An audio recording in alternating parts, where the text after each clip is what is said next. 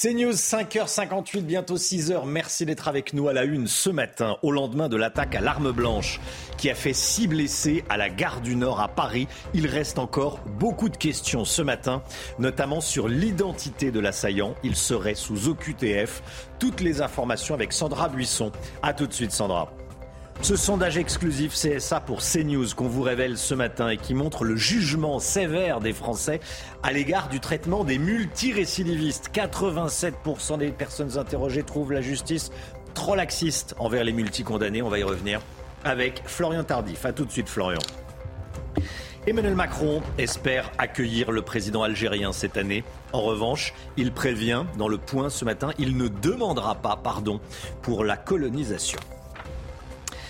Les montants des forfaits Internet et des forfaits de téléphone mobile vont augmenter cette année. Dans quelle proportion? Je vous poserai la question, Lomic Guillot. A tout de suite, Lomic. Et puis la municipalité écologiste de Lyon qui veut mettre fin aux balades en poney dans le parc de la Tête d'Or au nom du bien-être animal, mais pas uniquement.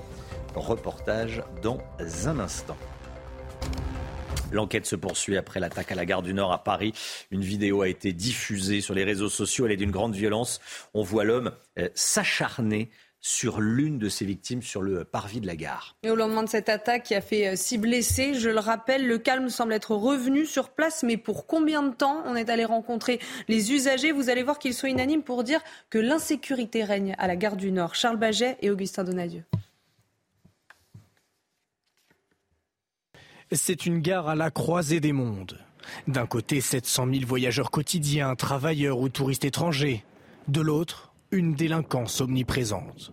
Les chauffeurs de taxi redoutent ce lieu, ils tentent d'y rester le moins de temps possible. Il y, a, des gens qui sont là, qui n'ont ont rien à faire là. Nous, on est là parce qu'on travaille. Mais moi, je ne travaillerai pas, je ne serai pas à la gare du Nord.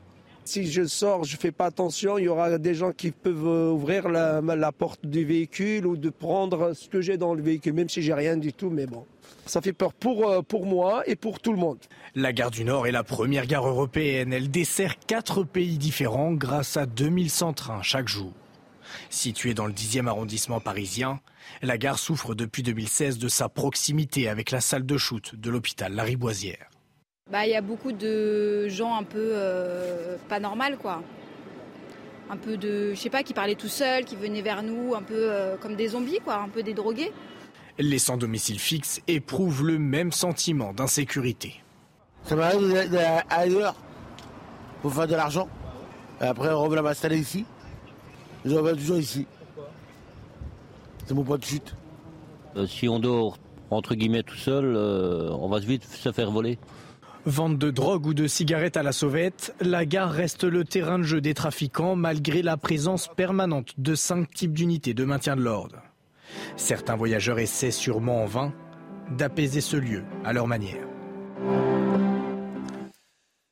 Sandra Buisson avec nous. Euh, Sandra, les doutes subsistent quant à l'identité de l'assaillant qui, je le rappelle, a blessé six personnes à l'arme blanche. Hein. Oui, c'est pourtant crucial pour l'enquête, mais à cette heure, l'identité réelle de cet homme n'est toujours pas connue. Les enquêteurs ne savent même pas quel âge réel euh, il a. Quand il a été neutralisé, il n'avait pas de papier sur lui, donc les enquêteurs ont pris ses empreintes et il s'avère qu'il est euh, connu dans le fichier national des empreintes digitales parce qu'il a déjà eu affaire à la police dans le passé pour des affaires de petite délinquance.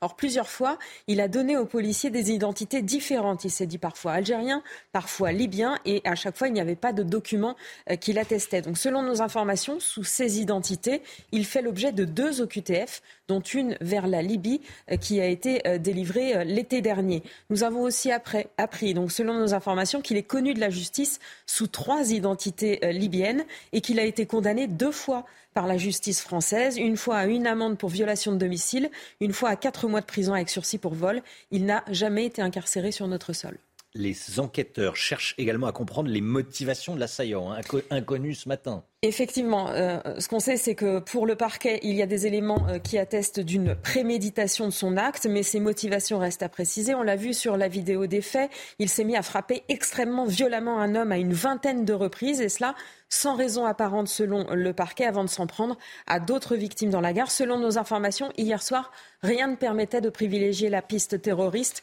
mais il reste de nombreux actes d'enquête à réaliser. Trouver sa réelle identité pour euh, arriver à son entourage, l'interroger, mieux cerner le suspect. Qui était-il? Quel était son parcours? Comment euh, se comportait-il ces derniers temps? Son identité réelle permettra aussi de se rapprocher de son pays euh, d'origine réelle pour savoir s'il y a des antécédents judiciaires et une fois localisé, son domicile, s'il en avait un, pourra aussi apporter des éléments à l'enquête via peut-être ses outils informatiques. Ça permettra d'avancer sur sa personnalité et sur cette thèse de la préméditation. Merci beaucoup Sandra. Par ailleurs, euh, une enquête a été ouverte pour violation du secret professionnel et de l'enquête après la diffusion des images de vidéosurveillance de l'attaque. En clair, d'où viennent-elles? Qui les a fournies? Il y a une enquête qui a été ouverte. Est-ce que la justice est trop laxiste pour les multirécidivistes? Envers les multirécidivistes, c'est la question euh, qu'on vous a posée dans un sondage CSA pour CNews qu'on vous révèle ce matin. Résultat, vous êtes 87% à estimer que oui, la justice est bien trop laxiste avec les multirécidivistes. Florian Tardif, les, les Français sont de plus en plus méfiants d'année en année vis-à-vis de la justice Oui, tout à fait, Romain. Ce n'est pas euh, récent, mais ce sentiment tend à s'ancrer au sein de la population, puisque 81% euh, des Français l'a jugé euh, trop laxiste lors d'un dernier sondage publié en octobre dernier. Ils sont à présent 87%. Ils ne jugent pas la justice pas assez sévère vis-à-vis des délinquants. Ce n'est pas cela qui est pointé du doigt aujourd'hui par les Français. Ce n'est pas la lourdeur de la peine, mais c'est sa certitude qui est pointé du doigt aujourd'hui, c'est-à-dire certitude que cette peine soit exécutée. Or, on voit trop souvent euh, des témoignages de policiers qu'on relaie euh, régulièrement euh, sur notre antenne qui expliquent qu'ils ont attrapé un délinquant pour tel méfait que plusieurs jours après, ils sont de nouveau confrontés à ce même délinquant. Cela participe, Romain, vous l'avez compris, au sentiment d'impunité ressenti par ces mêmes délinquants qui n'hésitent pas à réitérer. Et in fine, nous avons ce sentiment des Français qui tend à s'accroître français qui jugent que notre justice est trop laxiste. Merci Florian. Emmanuel Macron ne demandera pas pardon à l'Algérie pour la colonisation. C'est ce qu'il dit dans une interview publiée hier soir dans Le Point. Je n'ai pas à demander pardon, ce n'est pas le sujet. Le mot romprait tous les liens. Emmanuel Macron espère euh, d'ailleurs accueillir son homologue Abdelmajid Tebboune en France cette année. Il parle également du voile islamique dans cette interview, Chana. Hein. Oui, on va regarder ensemble ce qu'il dit concrètement. Dans le voile, il y a parfois une manipulation religieuse de groupes séparatistes, c'est le terme que j'emploie, dit-il, qui veulent bousculer la République et promeuvent un islam politique. Le voile est encore un élément de combat idéologique. Enfin, Emmanuel Macron reconnaît un problème de délinquance en France lié à une immigration mal maîtrisée à nos frontières et dans la répartition sur notre sol. Une nouvelle hausse est à prévoir sur vos factures en ce début d'année. La hausse des forfaits Internet et des forfaits mobiles. La plupart des tarifs vont augmenter en ce début d'année, le Guillot. Il faut s'attendre à une hausse importante oui, alors on va, on va détailler hein, opérateur par opérateur. Si on commence avec Bouygues Télécom, qui est le premier à augmenter euh, les prix euh, dès janvier, la hausse sera de 1 à 3 euros par mois sur les forfaits Internet et mobile. SFR est un peu moins gourmand, avec des hausses dès ce mois-ci également, comprises entre 69 et 99 centimes par mois sur le fixe et le mobile. Pour Orange, c'est en mars que les tarifs vont augmenter. Les augmentations seront de 1 à 2 euros, sauf pour les abonnés qui ont souscrit un engagement de 24 mois, les abonnés très récents et ceux qui bénéficient un tarif dit social. Il n'y a que chez Free que les tarifs ne vont pas augmenter. Ils ont été bloqués, a annoncé l'opérateur, pour 5 ans. Les opérateurs, en fait, revoient tous leur grille tarifaire car ils ont dû, disent-ils, investir pour déployer massivement la fibre en France et le réseau 5G dans de nombreuses zones. Et puis surtout parce que, comme d'autres industriels, eh bien, ils font face à des hausses de leurs coûts, notamment liées au prix de l'énergie. Euh, pour les abonnements Internet et fibre, la hausse, elle, sera de 3,7% en moyenne sur un an, tous opérateurs confondus. Et la mauvaise nouvelle pour les clients, eh bien, c'est qu'ils ne peuvent pas s'opposer à ces hausses. Ils ont juste la possibilité de résilier sans frais s'ils refusent de payer l'augmentation.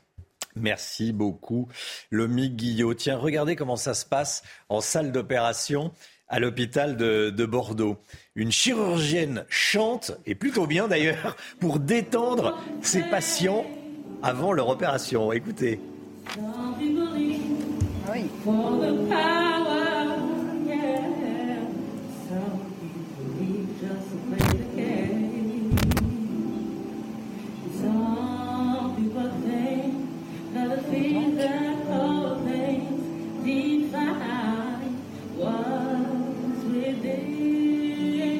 Docteur Elioy qui est chirurgienne gynécologue. Vous seriez rassuré euh, je sais pas. Je pense que je serais tellement angoissée que. Euh, bon, après, c'est très agréable hein, ce chant, mais peut-être que ça m'angoisserait un petit peu plus encore. J'aimerais qu'on m'endorme vite. on est sûr qu'elle fait pas du playback sous son masque? Écoutez, Oh, la mauvaise langue. non, je pense pas. Je me dis, est-ce qu'elle est, est très concentrée sur l'opération? Moi, je préfère une bonne vieille piqûre, une anesthésie classique. Allez hop, bien, ça on passe de, de l'autre côté. Bon, en tout cas, elle chante, elle chante bien. hein. Elle, euh, elle chante très très bien. Allez, le sport tout de suite avec euh, la rencontre PSG Angers. Cette année, les hommes n'ont pas fini de bouger. Votre programme sport avec Newman. Le Paris Saint-Germain qui accueillait Angers hier soir pour la 18e journée de Ligue 1. Et le match opposait le premier et le dernier du classement au stade Raymond Coppa. Le PSG s'est facilement imposé. Deux buts à zéro. Hugo Ekiti- Ekitike a ouvert le score, suivi de Lionel Messi. De retour au club parisien, l'attaquant Ekitike est revenu sur le match. Je vous propose de l'écouter. On prend les trois points et euh, non, vraiment satisfait de la victoire. Voilà, je joue, j'ai de la confiance, je marque, j'enchaîne. Rien à dire de plus, faut que je continue comme ça. Je suis content surtout qu'il y ait la victoire au bout et que voilà, on, on efface un peu le match de Lens euh, avec cette victoire aujourd'hui. Et puis en parallèle, Lens recevait Strasbourg. Les Lensois ont ouvert le score avec euh, Claude Maurice. Strasbourg est parvenu à égaliser et à prendre l'avantage à la 16e minute. Finalement, les 100 et or sont remontés pour imposer un score final de deux buts partout. Et puis du handball, le mondial commence bien pour nos bleus. Hein. Ils se sont imposés hier soir face aux Polonais à Katowice. Euh, Les Français ont dû attendre la dernière minute hein, pour sceller le sort du match. Score final donc très serré, 26 à 24. Cette année, les hommes n'ont pas fini de bouger. Votre programme sport avec Newman. C'est News, il est 6h10, restez bien avec nous. Dans un instant, on ira à Marseille. Euh, on a suivi un, un jeune homme dont le grand frère a été retrouvé mort, euh, tué dans un règlement de compte euh, entre trafiquants de drogue. Il a monté une association pour venir en aide aux, familles endeuillées et tenter de, si ce n'est mettre fin en tout cas, calmer les ardeurs de, certains et faire en sorte que certains jeunes ne tombent pas là-dedans, là-dedans, dans la drogue. Restez bien avec nous sur CNews, à tout de suite. CNews, il est 6h15. Merci d'être avec nous. Tout d'abord, le point info avec Chana Lousteau.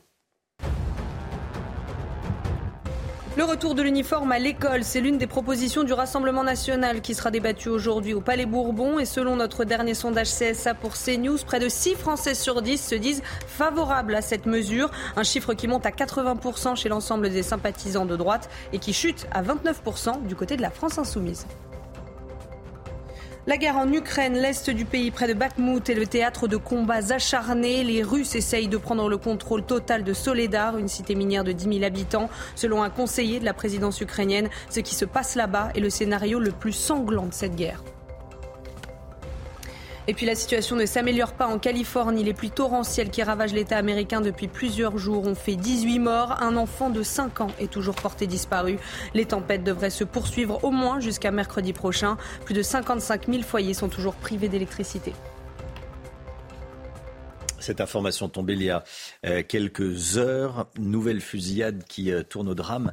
À Vaux-en-Velin, près de Lyon, deux individus ont été blessés par balle hier soir. hein. Selon nos informations, l'un des deux n'a pas survécu, l'autre a été euh, transporté à l'hôpital. Le secteur a été quadrillé par les forces de l'ordre pour tenter euh, de retrouver les auteurs des tirs qui ont euh, pris la fuite. Le trafic de stupéfiants dans les Bouches-du-Rhône, la préfecture de police dresse le bilan pour l'année dernière. Si le nombre de points de deal est en baisse, le nombre d'homicides sur fond de trafic de drogue, malheureusement, se maintient et il se maintient à un niveau trop élevé. Oui, on a rencontré euh, Amine, il a 19 ans. Son grand frère a été euh, retrouvé mort, calciné dans le coffre d'une voiture. Il a fondé sa propre association pour venir en aide aux familles endeuillées. Stéphanie Rouquier. Au nord de Marseille, dans la cité Frévalon, Amine connaît quasiment tous les habitants. Bah, quand on est né ici, quand on a grandi ici, quand euh, euh, on, on s'est levé tous les matins ici, c'est sûr qu'on qu'on connaît tout le monde. En juillet 2020, alors qu'il n'était âgé que de 16 ans, il fonde son association Conscience pour aider les familles des quartiers défavorisés. Cinq mois plus tard, un drame bouleverse sa vie et renforce son engagement.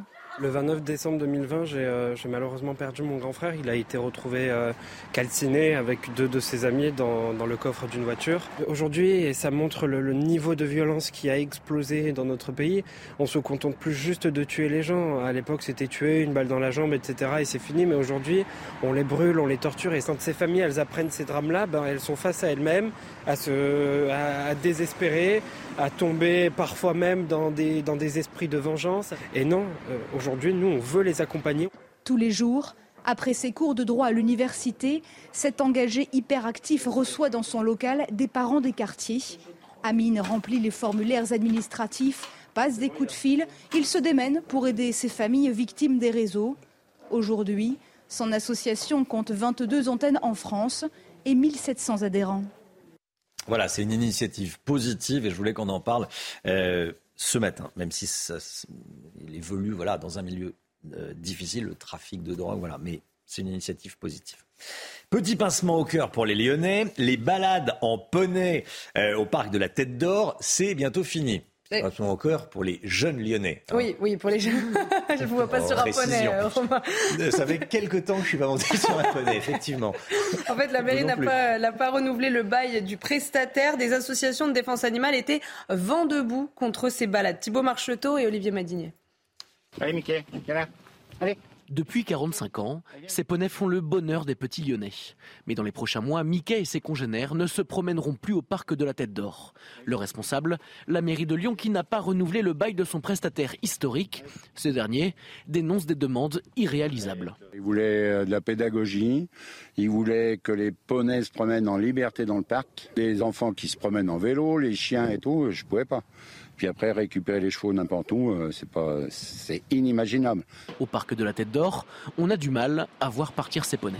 Je les ai toujours vus, ils ont toujours fait partie du décor, euh, j'irai du parc. Bon, personnellement, je n'y ai jamais eu, recours, mais euh, sans doute, oui, oui, je pense que pour les enfants, c'est important. La ville affirme qu'un nouvel appel d'offres est lancé et que tout le monde peut y participer, à condition de respecter les demandes pédagogiques et le bien-être animal. Oui, c'est ça, c'est une association parisienne qui n'a pas réussi à, Paris à arrêter les balades en poney, et du coup qui en, qui en passe de réussir à, Lyon, hein, le Oui, c'est ça, et ils militent également à mm. Paris. Ils ont fait des pétitions pour interdire les poneys dans les parcs parisiens. Sans succès pour l'instant, ça arrivera peut-être. À Paris, c'est une association quand même qui milite contre le massacre des rats pour les pigeons, les lapins et les sangliers à Paris. Ah. les sangliers à Paris. Alors les sangliers à Paris, euh, des rats, euh, on, en a, déjà vu, euh, des pigeons, oui, des sangliers assez peu. Eh ben voilà, ben, ils en voudraient plus. Je ne sais pas s'il y en a un. bon, 6h19. Restez bien avec nous. Merci d'être euh, sur CNews. Dans un instant, une, euh, une bonne nouvelle. De l'air pour les emprunteurs, pour, les emprunteurs euh, pour ceux qui veulent emprunter de l'argent pour acheter une maison ou un appartement. Restez bien avec nous. C'est Lomi Guillot qui va tout nous expliquer. A tout de suite. Rendez-vous avec Pascal Pro dans l'heure des pros, du lundi au vendredi de 9h à 10h30. C'est News, il est 6h24, on va parler immobilier. Le taux d'usure devrait être, devrait être révisé désormais mensuellement tous les mois. C'est une bonne nouvelle pour tous ceux qui veulent emprunter de l'argent pour acheter une maison ou un appartement. Pourquoi c'est une bonne nouvelle, le Guillaume? Eh ben, Parce que jusqu'à présent, le taux d'usure limitait les possibilités d'emprunter certains ménages. Il a été remonté au tout début du mois de janvier à 3,57%, mais ce n'est pas suffisant. Le taux d'usure, c'est ce le taux maximum auquel on peut emprunter de l'argent quand on additionne le taux d'intérêt, le taux d'emprunt, euh, les frais de dossier et l'assurance emprunteur obligatoire pour un prêt immobilier. Or, les taux ont considérablement remonté depuis plusieurs mois. Il dépasse aujourd'hui les 3% pour certains dossiers et donc voilà, les emprunteurs se retrouvent bloqués. On va redonner de l'air au marché en remontant mensuellement ce taux d'usure. C'était une demande hein, des courtiers en assurance. On en a parlé la semaine dernière. Ils avaient écrit au ministre du Logement et visiblement, eh bien, ça marche mieux qu'écrire au Père Noël. Ils ont obtenu euh, satisfaction avec leur courrier. Alors, qu'est-ce qu'ils ont obtenu exactement, les courtiers, avec ce courrier? Alors, ils ont obtenu, selon les informations de nos confrères des échos, que la Banque de France accepte de réviser mensuellement le taux d'usure et non plus tous les trois mois afin de coller au marché et de mieux suivre la remontée euh, des taux. Euh, il sera donc, à partir du mois prochain, en principe, révisé mensuellement ce taux pour redonner de l'air au marché. En clair, au lieu d'augmenter d'une grosse marche tous les trois mois, il augmentera d'une petite marche tous les mois. Qu'est-ce que ça va changer concrètement pour tous ceux qui veulent emprunter de l'argent pour euh, acheter Alors ça va leur permettre d'emprunter alors que les taux remontent, tout en continuant malgré tout de protéger les emprunteurs d'une trop forte hausse, parce que sans limite, s'il n'y avait pas ce taux d'usure, les banques pourraient être tentées d'augmenter plus rapidement le relèvement euh, des taux. Il n'empêche hein, qu'en étant révisé tous les mois, ce taux va quand même permettre aux, banques d'augmenter elles aussi euh, leur taux. Ça veut donc dire que cet accès au crédit qu'on ouvre un peu plus, eh bien, il va avoir un coût pour les emprunteurs qui vont payer au final de plus en plus cher leur crédit. Et cela alors que les prix de l'immobilier restent historiquement hauts, même si la baisse semble désormais amorcée. C'était votre programme avec XXL Maison, mobilier design et décoration. La météo, ça va souffler dans la Manche aujourd'hui. Alexandra Blanc, tout de suite. La météo avec Groupe Verlaine. Solution de centrale photovoltaïque avec option de stockage pour profiter de la lumière, même en cas de coupure. Alexandra Blanc, du vent dans le nord Oui, du vent, des nuages, de la pluie, bref, des conditions météo particulièrement agitées, notamment euh, du côté de Montpinçon, avec donc des nuages, un temps assez pluvieux, assez maussade, avec le passage d'une perturbation active et surtout ces vents forts. Regardez les vents euh, relevés cette nuit, notamment du côté de Barfleur, situé dans le département de la Manche, localement 112 km h de vent. Ça souffle également bien fort euh, du côté de Boulogne-sur-Mer, avec des vents de l'ordre de 90 à 100 km par heure et on va conserver des vents tout au long de cette matinée de jeudi. À noter également le département du Pas-de-Calais placé sous surveillance pour un risque de crue. Et oui, avec des pluies assez fortes localement entre 40 et 50 mm de pluie, on a un risque que la liane déborde. Donc attention, soyez bien prudents. Si vous êtes sur le Pas-de-Calais, ça devrait néanmoins s'arranger dans le courant de la matinée. Alors au programme, les conditions météo assez mitigées sur le nord. Je vous disais, vent tempétueux en allant vers la côte d'Opale. On retrouve également de fortes pluies entre les Hauts-de-France et les Ardennes ou encore en redescendant un petit peu plus au sud vers les Vosges. Grisaille également en allant jusqu'au Massif central. Et puis après, dans le sud, toujours du plein soleil. On a vraiment une France coupée en deux. Ce sera d'ailleurs le cas euh, cet après-midi avec du grand beau temps au sud de la Garonne, notamment en allant euh, de Bordeaux à Toulouse ou encore en allant vers la Côte d'Azur et la Corse. La ciel parfaitement dégagé sur le nord. N'espérez pas voir le soleil. Non, non, toujours un temps nuageux. Toujours du vent, même s'il devrait un petit peu faiblir. Et puis des pluies localement assez soutenues en allant euh, vers la pointe du Cotentin ou encore le nord de la Bretagne ainsi que sur les frontières de l'Est. Les températures, températures contrastées, mais globalement de la grande douceur ce matin. Regardez 10 degrés en moyenne pour le bassin parisien, 11 degrés en Bretagne ou encore 9 degrés pour le Pays Basque. C'est un petit peu plus froid pour nos amis lyonnais avec en moyenne 2 degrés. Et puis dans l'après-midi, les températures restent toujours particulièrement douces pour la saison. D'ailleurs, ce début d'année 2023 est le plus chaud jamais enregistré avec des températures vraiment euh, très très douces avec 17 degrés cet après-midi à Perpignan ou encore à Ajaccio. Vous aurez 15 degrés à Bordeaux 14 degrés à La Rochelle et à Nantes et 12 degrés à Lille. La suite du programme, eh bien, des conditions météo agitées pour votre week-end. Alors demain, journée de transition et puis à partir de vendredi, euh, samedi, pardon, nouvelle perturbation active. On aura de la pluie sur les régions du nord et puis dimanche, changement de décor. On va retrouver des températures un peu plus hivernales entre lundi et jeudi avec le retour du froid. On aura un petit peu de neige dimanche. C'est une très bonne nouvelle. Vous avez regardé la météo avec Groupe Verlaine. Isolation thermique par l'extérieur avec aide de l'État. Groupe Verlaine, le climat de confiance. C'est News, il est 6h29. Bienvenue à tous et merci d'être avec nous. À la une ce matin, écoutez bien, l'explosion des prix de l'énergie. Une boulangère de Seine-et-Marne est obligée de licencier ses employés, certains de ses employés, pour pouvoir payer ses factures d'électricité. Une dictée tous les jours pour les élèves de CM1 et CM2. Le ministre de l'Éducation devrait le proposer aujourd'hui. Il veut également des cours de soutien pour les enfants de 6e qui n'ont pas le niveau en français et en maths. On vous dit tout. L'enfer des usagers de la gare du Nord à Paris. Vous entendrez un témoignage au lendemain de l'attaque à l'arme blanche qui a fait six blessés. Des combats très violents dans l'est de l'Ukraine. Vladimir Poutine change par ailleurs une nouvelle fois de commandant pour son armée en Ukraine. Le général Clermont est avec nous. Et puis Brigitte Macron qui communique sur les pièces jaunes, mais pas que. Dans le Parisien de ce matin, elle fait des révélations sur le quotidien du couple. L'explosion des prix de l'énergie en France, elle frappe tous les commerçants et notamment les boulangers. On en parle beaucoup, bien sûr. Des euh, boulangers dont on va continuer à parler. Ce matin, on vous emmène aux côtés d'une boulangère de Seine-et-Marne. Elle a dû trouver une solution radicale pour sauver son commerce. Vous allez voir. Dorian Girbas, Sacha Robin et Mathilde Ibanez. Cette boulangère de Seine-et-Marne a récemment vu sa facture d'électricité augmenter de 10%. Pour sauver son commerce, elle a dû recourir à une solution radicale. Avant les fêtes, on s'est aperçu que la trésorerie baisse énormément. Euh, dès le 2 janvier, j'ai été obligée d'annoncer à quatre euh, de mes salariés que malheureusement je ne pourrais pas les garder. C'est soit je paye l'électricité, soit je les paye eux. Donc je suis obligée malheureusement de les sacrifier euh, une partie pour pouvoir essayer de sauver les autres. Un licenciement difficile à accepter pour ce jeune boulanger de 21 ans. Je me dis qu'à 21 ans, je perds mon travail, celui pour lequel je me suis formé 4 ans. je suis un peu embêté, que bah, je ne sais pas faire grand chose d'autre. Sacrifier un pour en sauver 10, je, le comprends parfaitement et bah, j'assume quoi. Avant d'en arriver là, cette boulangère avait déjà augmenté les prix sur certains produits. La, pâtisserie et euh, tout ce qui est traiteur, on a à peu près augmenté de 20 à 30 centimes par produit. Et euh, la viennoiserie à peu près 10 centimes. Insuffisant pour permettre de maintenir son commerce à flot. Le plan de Papendiaï à présent pour euh, l'école élémentaire, il sera présenté dans la journée, mais on a déjà des informations sur ce qu'il devrait contenir. Le ministre de l'Éducation nationale veut créer une heure de soutien scolaire en français et en mathématiques pour les élèves de 6e dès la rentrée. Hein. Il va également demander aux enseignants de CM1 et de CM2 une dictée par jour pour lutter contre les fautes d'orthographe. Marine Sabourin. Face à la baisse du niveau des élèves à l'école, Papendia recommande de revenir aux fondamentaux, à commencer par la pratique de la dictée quotidienne en CM1 et CM2. En effet, en 2021, les élèves font en moyenne 20 erreurs contre 11 34 ans plus tôt.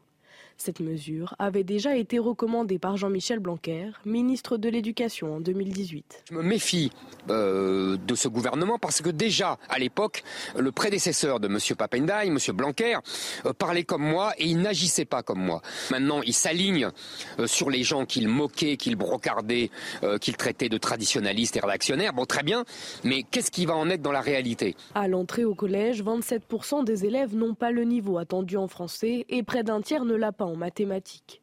Le ministre entend donc mener une réforme de la classe du 6e avec notamment la création d'une heure hebdomadaire de renforcement en français ou mathématiques par petits groupes.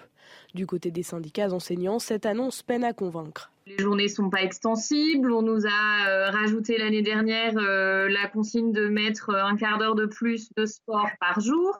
Parmi les autres recommandations, l'apprentissage des fondamentaux autour du langage et des premières notions de mathématiques dès la maternelle, la lecture et l'écriture au moins deux heures par jour à la fin du primaire, ou l'instauration d'évaluations nationales en CM1 en français et en mathématiques dès la rentrée 2023. Voilà, et puis ce sondage sur l'uniforme à l'école, on en parle de plus en plus d'après un sondage CSA pour CNews qu'on vous révèle ce matin et sur lequel on va revenir avec euh, Florian Tardif dans, un instant, on apprend que 59% des Français sont pour le retour de, l'uniforme euh, à l'école. Il y, il y en a une qui est, euh, qui est pour, qui, aurait voté. Hein, oui, c'est Brigitte Macron. Je suis pour le port de l'uniforme à l'école. On va en parler ce matin, bien sûr, Brigitte Macron qui le dit chez nos confrères du Parisien. Je sais que ça vous fait déjà réagir. Et puis, euh, soyez là si vous pouvez. On sera avec Sophie Audugé sur toutes les questions euh, d'éducation. Sophie Audugé, déléguée générale de SOS Éducation. 8h30. Est-ce que la justice est trop laxiste envers les multirécidivistes? C'est la question qu'on vous a posée dans notre dernier sondage CSA pour CNews. Et résultat, vous êtes 87% à répondre oui, la justice est bien trop laxiste avec les multirécidivistes. Le détail de ce sondage avec Solène Boulan. Une majorité de Français estiment que la justice est trop laxiste avec les multirécidivistes, 87% selon un sondage CSA pour CNews. Globalement, les jeunes et les moins jeunes partagent la même opinion sur le sujet, avec un avis partagé à plus de 80% selon les différentes catégories d'âge. 84% des 18-24 ans estiment que la justice est trop laxiste avec les multirécidivistes, contre 86% des plus de 65 ans. Du côté des opinions politiques, la droite est un peu plus sévère sur le constat, puisqu'ils sont 92% de partisans interrogés à trouver que la justice est trop laxiste envers les multirécidivistes, contre 77% à gauche. En cause, une justice qui ne réussit pas à décourager les récidivistes de commettre des infractions. On s'est refusé à rétablir les peines planchées, c'est-à-dire des peines minimales pour les récidivistes, On a supprimé les courtes peines d'emprisonnement jusqu'à six mois d'emprisonnement. On a un système d'aménagement des peines qui est très généreux. Un jeune qui est condamné à trois ans pour des trafics de stupéfiants, s'il fait un an, c'est bien un maximum. Donc il y a un sentiment d'impunité et aussi le problème de l'inexécution des peines compte tenu du manque de places de prison. En 2023, le budget de la justice augmente pour la troisième année consécutive de 8% pour s'établir à 9,57 milliards d'euros.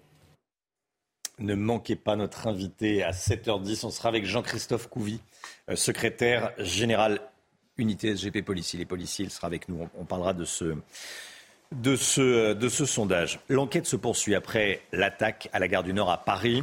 La vidéo diffusée sur les réseaux sociaux est, effrayante, elle est d'une grande violence. On voit l'assaillant s'acharner sur l'une de ses victimes à l'entrée de la gare. Hein. Au lendemain de cette attaque qui a fait, je le rappelle, six blessés, le calme semble être revenu sur place. Mais pour combien de temps on est allé rencontrer les usagers? Je vous propose d'écouter le témoignage de Sofiane. Il est chauffeur de taxi et il nous raconte que l'insécurité à la gare du Nord impacte aussi sa profession. Bah, la plupart des taxis comme, euh, comme moi, voilà, on arrive ici, dès qu'on descend, il faut qu'on vire la porte, il faut qu'on fait attention à notre, euh, véhicule, à nos clients déjà. Si je sors, je fais pas attention, il y aura des gens qui peuvent euh, ouvrir la, porte du véhicule ou de prendre ce que j'ai dans le véhicule, même si j'ai rien du tout, mais. Ils abordent les clients, surtout quand il s'agit des clients, des Français, ça passe, mais quand il s'agit des étrangers, les étrangers, ils n'ont pas l'habitude de, de, de, trouver cette, cette ambiance et du coup, des fois, ils arrivent, ils ont peur à monter ou s'approcher de la gare ou de s'approcher de la station de taxi. Du coup, la, station de taxi, c'est devenu un petit peu... C'est comme... Euh, voilà, on n'arrive pas à trouver notre, euh, notre rythme. Euh, je ne peux pas condamner personne, mais il faut, il faut, avoir du il faut faire du nettoyage concernant la gare du Nord. Voilà comment ça se passe dans, dans, dans la capitale. Témoignage CNews de ce matin. La comète C 2022 E3 ZTF. Tout simplement. Parfait. Tout simplement. Découverte en mars dernier, va passer près du Soleil euh, aujourd'hui. Euh, elle n'était pas passée nous voir depuis 50 000 ans. Oui, elle, euh, elle, se dirigera ensuite vers la Terre et on pourra la voir à l'œil nu à la fin du mois. Alors, si la météo est bonne, vous pourrez observer l'astre avec euh, une bonne paire de jumelles. Hein. Par contre, il faudra bien équiper. Elle est mm. composée de roches et de glace et mesure un kilomètre de diamètre. Michel Chevalet, journaliste scientifique CNews, nous parle du dernier télescope James Webb qui nous permettra d'étudier cette comète. Écoutez. On s'est posé sur une comète. Rosetta, vous vous souvenez, le petit robot Philae. On a découvert un monde qu'on n'imaginait pas. Ça avait craquelé avec des pics, des vallées. Mais surtout, on a un nouveau télescope, le James Webb Télescope américain, et qui va être braqué sur la comète. On va analyser pour trouver la composition de ces gaz, c'est-à-dire ce que l'on cherche, vous l'avez compris, ben, c'est les molécules de la vie. Voilà, cette comète bientôt visible depuis la Terre. Voilà, elle, va longer l'axe euh, Soleil-Terre. Voilà, donc elle va passer près du Soleil. Quand il fait très chaud, elle va fondre un petit peu s'il y a de la glace. Mm. J'ai lu, hein. Bien enseigné. voilà. Et puis elle va ensuite euh, passer près de la Terre. Bon, le sport, le PSG sacré champion d'hiver après sa victoire face à Angers. C'est tout de suite. Cette année, les hommes n'ont pas fini de bouger. Votre programme sport avec Newman. Paris a battu Angers hier soir en 18e journée de Ligue 1. Et le PSG a décroché le titre de champion d'hiver avec 47 points s'imposant 2 buts à 0. Le match opposait le premier et le dernier du classement au stade Raymond Coppa. Hugo Ekitike a ouvert le score suivi de Léo Messi de retour au club parisien. L'attaquant Ekitike est revenu sur le match. Écoutez. On prend les trois points et euh, non, vraiment satisfait de la victoire. Voilà, je joue, j'ai de la confiance, je marque, j'enchaîne. Rien à dire de plus, faut que je continue comme ça. Je suis content surtout qu'il y ait la victoire au bout et que voilà, on, efface un peu le match de lance euh, avec cette victoire aujourd'hui. Allez, les autres résultats d'hier soir. Clermont s'est imposé 2-1 face à Rennes, quatrième du classement. Match nul pour Lyon et Nantes. Hein. Oui, les Lyonnais restent donc huitième. Toulouse a écrasé Auxerre 5 à 0. Enfin, égalité entre Monaco et Lorient de partout. Et puis du tennis maintenant avec les qualifications de l'Open d'Australie. Les dix Français jouaient le deuxième tour des qualifications à Melbourne. Sept se sont qualifiés pour le troisième et dernier tour. Chez les hommes, Benoît Paire et Hugo Gaston ont été éliminés. Tandis que chez les femmes, c'est Jessica Poncher qui est sortie.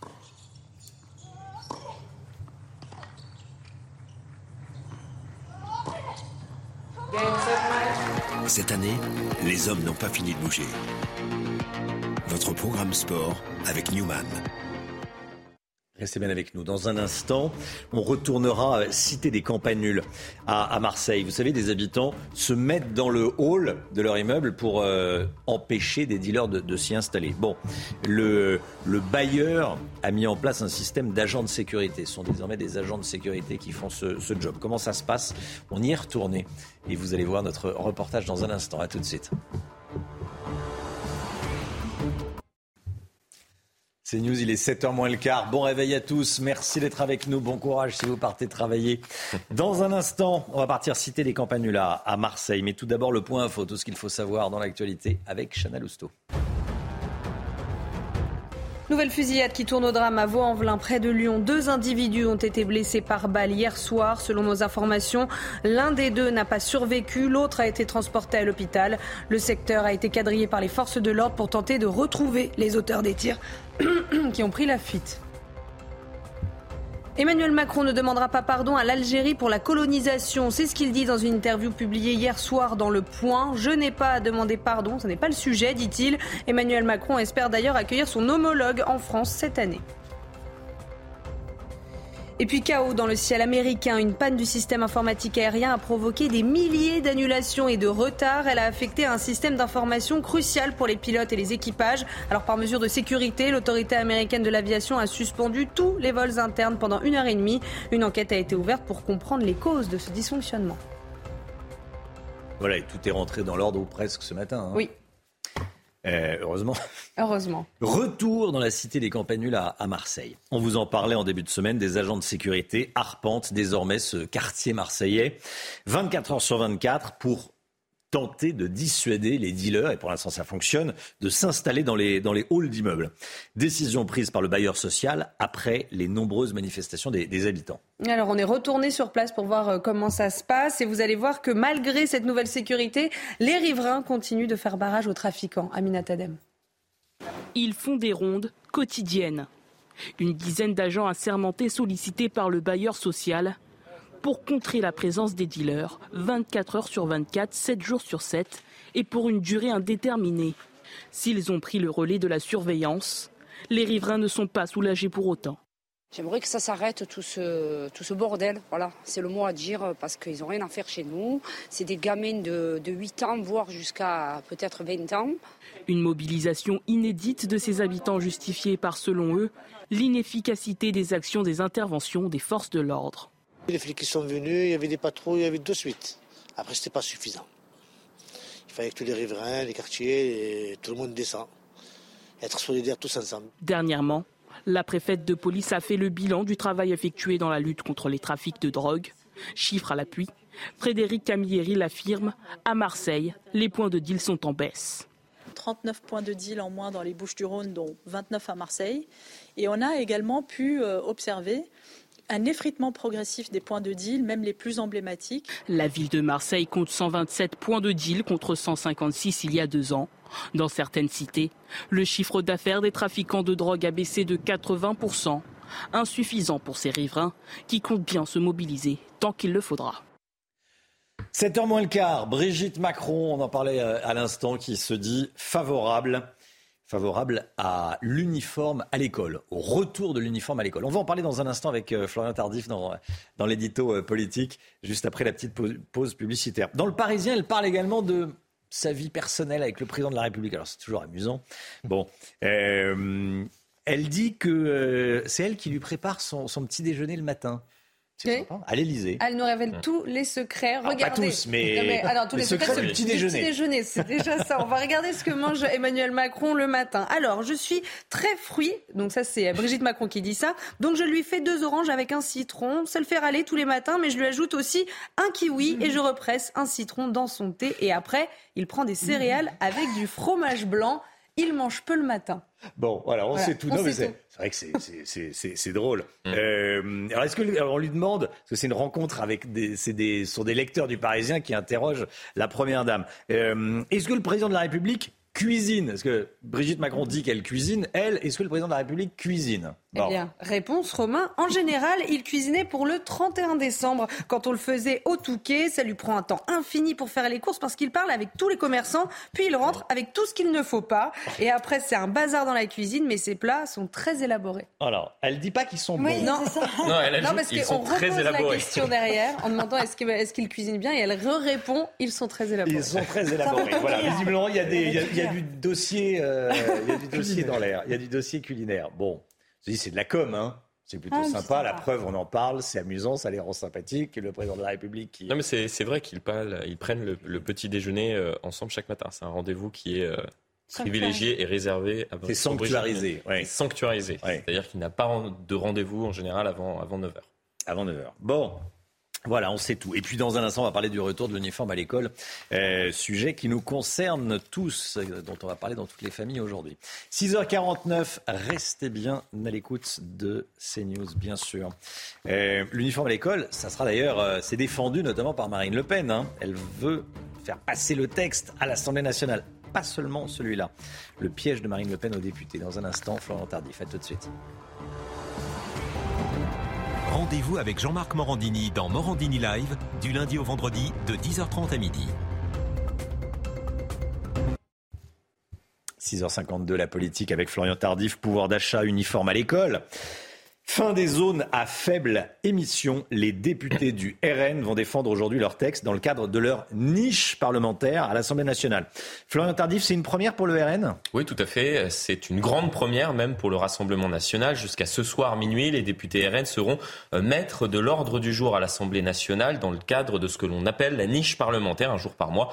Un groupe parlementaire de l'opposition décide donc des textes débattus euh, dans l'hémicycle. Sept propositions de loi sont inscrites à l'ordre du jour, des propositions en faveur euh, notamment du pouvoir d'achat des Français pour instaurer une tenue unique également, on en a parlé euh, tout à l'heure dans les établissements euh, scolaires, ou encore mettre fin aux zones à faible émission. Ces mesures vous disent peut-être quelque chose, Romain, et vous auriez raison, soucieux de poursuivre sa stratégie de normalisation du parti, le Rassemblement national, a pioché ici et là des propositions déjà formulées par d'autres partis de gauche comme de droite dans le, dans le passé, parfois au mot près, c'est ce qu'on appelle en politique la stratégie du coucou, cet oiseau qui, par opportunisme, pond dans le nid des autres euh, oiseaux pour faire couver ses œufs et nourrir ensuite les oisillons. Ici, l'objectif du Rassemblement national n'est pas d'être nourri euh, par ses adversaires, quoique. Alors, vous estimez, Florian, que Marine Le Pen tend ainsi un, un piège à ses adversaires politiques? Oui, Romain, nous pourrions rester euh, dans la métaphore animalière en disant que Marine Le Pen est en train de tisser une toile dans laquelle elle espère que ses adversaires tomberont.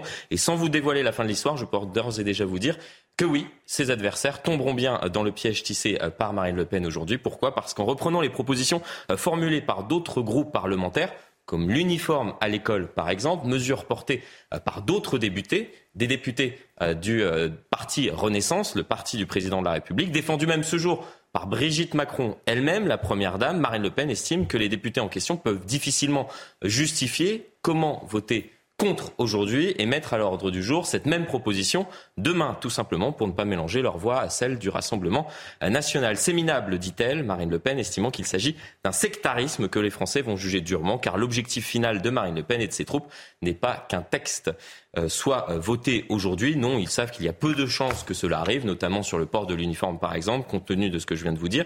Mais ils espèrent même que cela n'arrivera pas. Pourquoi? Pour montrer que les victimes collatérales euh, de ces postures politiques, les dindons de la farce, pour reprendre de nouveau la métaphore animalière, ce sont les Français, puisque les débats d'aujourd'hui ne changeront rien à leur quotidien malheureusement. Florian Tardif, merci beaucoup Florian.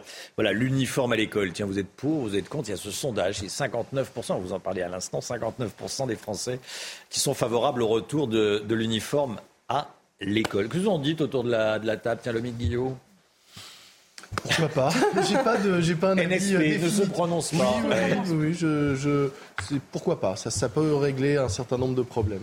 Il y, a, il y a une majorité, il y a près des deux tiers des Oui. Français qui disent voilà, est-ce que c'est une idée comme ça voilà, Est-ce que c'est l'esprit de se dire bon, il faut resserrer la vis à l'école ou est-ce que c'est vraiment l'uniforme à l'école? Après, c'est pas forcément la blouse grise à l'ancienne. euh, bon, voilà, ça peut être un truc un peu plus, quelque chose d'un peu plus euh, joyeux. Chana? Oui, pourquoi pas aussi. Je pense que ça peut aussi réduire des, des inégalités entre élèves, notamment avec les, Mm. Les tenues, euh, les, Mm. les inégalités sociales aussi. C'est vrai, c'est vrai, ça, ça unifie. Bon, je suis sûr que vous avez un avis chez vous, vous êtes peut-être en train d'en parler euh, autour de la table du petit déjeuner. 8h15, 8h15, Laurence Ferrari reçoit ce matin Stanislas Guérini, ministre de la fonction publique. Voilà, il sera question des retraites, euh, bien sûr. Allez, la, la musique tout de suite. Bien dans vos baskets, devant la chronique culture avec Bexley. Bexley, bon chic, bon sens. Réveil en musique comme tous les matins, par choix ou par hasard, le single inédit et le clip inédit de Calogero ce matin. Être français, c'est des rues qui abondent, des gens qui marchent nom des droits qui grondent. C'est rêver tout bas des États-Unis. Marcel Cerdan, c'est Mohamed Ali.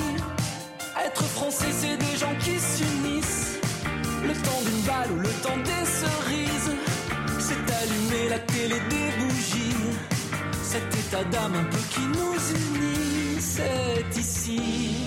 C'est des gens qui rêvent et qui entrent, c'est l'espoir de mon père dans les années 50. C'est un gamin qui apprend sur le banc d'une salle, un autre qui attend sur un banc de sable. C'est la nuit à Calais, c'est la nuit des Césars, c'est par choix ou par hasard,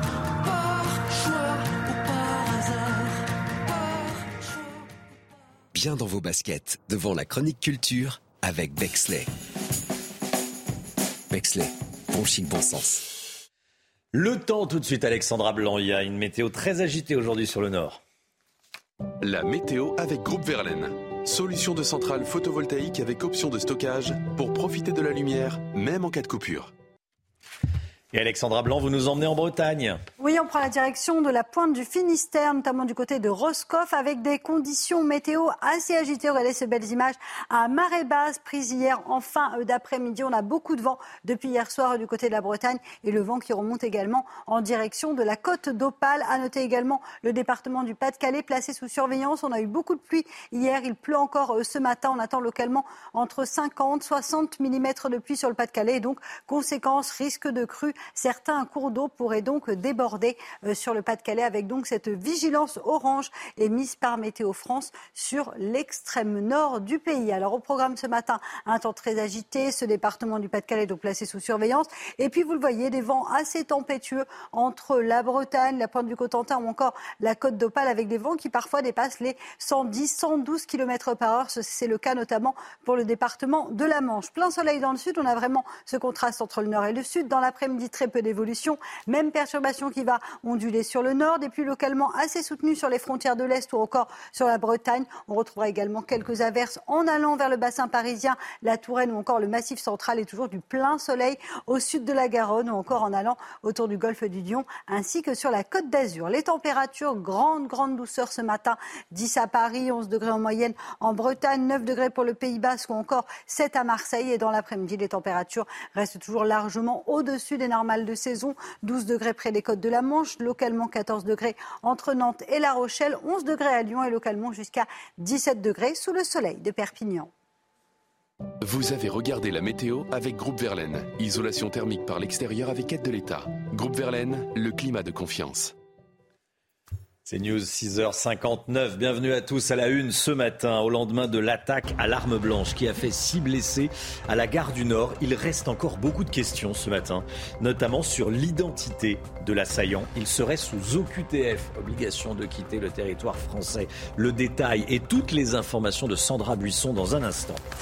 Ce sondage exclusif CSA pour CNews qu'on vous révèle ce matin et qui montre le jugement sévère des Français à l'égard du traitement des multirécidivistes. 87% des personnes interrogées trouvent la justice trop laxiste envers les multicondamnés. Dans un instant, on sera avec Jean-Christophe Couvi, secrétaire national unité SGP Police. Emmanuel Macron espère accueillir le président algérien cette année. En revanche, Emmanuel Macron ne demandera pas pardon pour la colonisation, il le dit, chez nos confrères du Point. Le montant des forfaits Internet et des forfaits de téléphone mobile vont augmenter cette année. Dans quelle proportion? On verra ça avec Lomic Guillot. A tout de suite, Lomic. Et puis ce matin, on va parler avec Pierre Chasseret, un peu avant 7h30, du prix du super-éthanol en hausse de 50% en un an. Est-ce que c'est toujours rentable tiens, de, de rouler au super-éthanol On est nombreux à se poser la question. La réponse de Pierre Chasseret dans un instant. L'enquête se poursuit après l'attaque à la gare du Nord à Paris. Une vidéo a été diffusée. On vous l'a diffusée et vous l'avez vue sur les réseaux sociaux également. Elle est d'une grande violence, cette vidéo. On y voit l'assaillant s'acharner sur l'une de ses victimes à l'entrée de la gare. Alors au lendemain de cette attaque qui, je le rappelle, a fait euh, six blessés, le calme semble être revenu sur place. Mais pour combien de temps On est allé à la rencontre euh, d'usagers? Et vous allez voir qu'ils sont unanimes pour dire que l'insécurité règne à la gare du Nord. Charles Baget et Augustin Donadieu. C'est une gare à la croisée des mondes. D'un côté, 700 000 voyageurs quotidiens, travailleurs ou touristes étrangers. De l'autre, une délinquance omniprésente. Les chauffeurs de taxi redoutent ce lieu, ils tentent d'y rester le moins de temps possible. Il y, a, des gens qui sont là, qui n'ont ont rien à faire là. Nous, on est là parce qu'on travaille. Mais moi, je ne travaillerai pas, je ne serai pas à la gare du Nord. Si je sors, je fais pas attention, il y aura des gens qui peuvent euh, ouvrir la, porte du véhicule ou de prendre ce que j'ai dans le véhicule, même si j'ai rien du tout, mais bon. Ça fait peur pour, euh, moi et pour tout le monde. La gare du Nord est la première gare européenne. Elle dessert quatre pays différents grâce à 2100 trains chaque jour.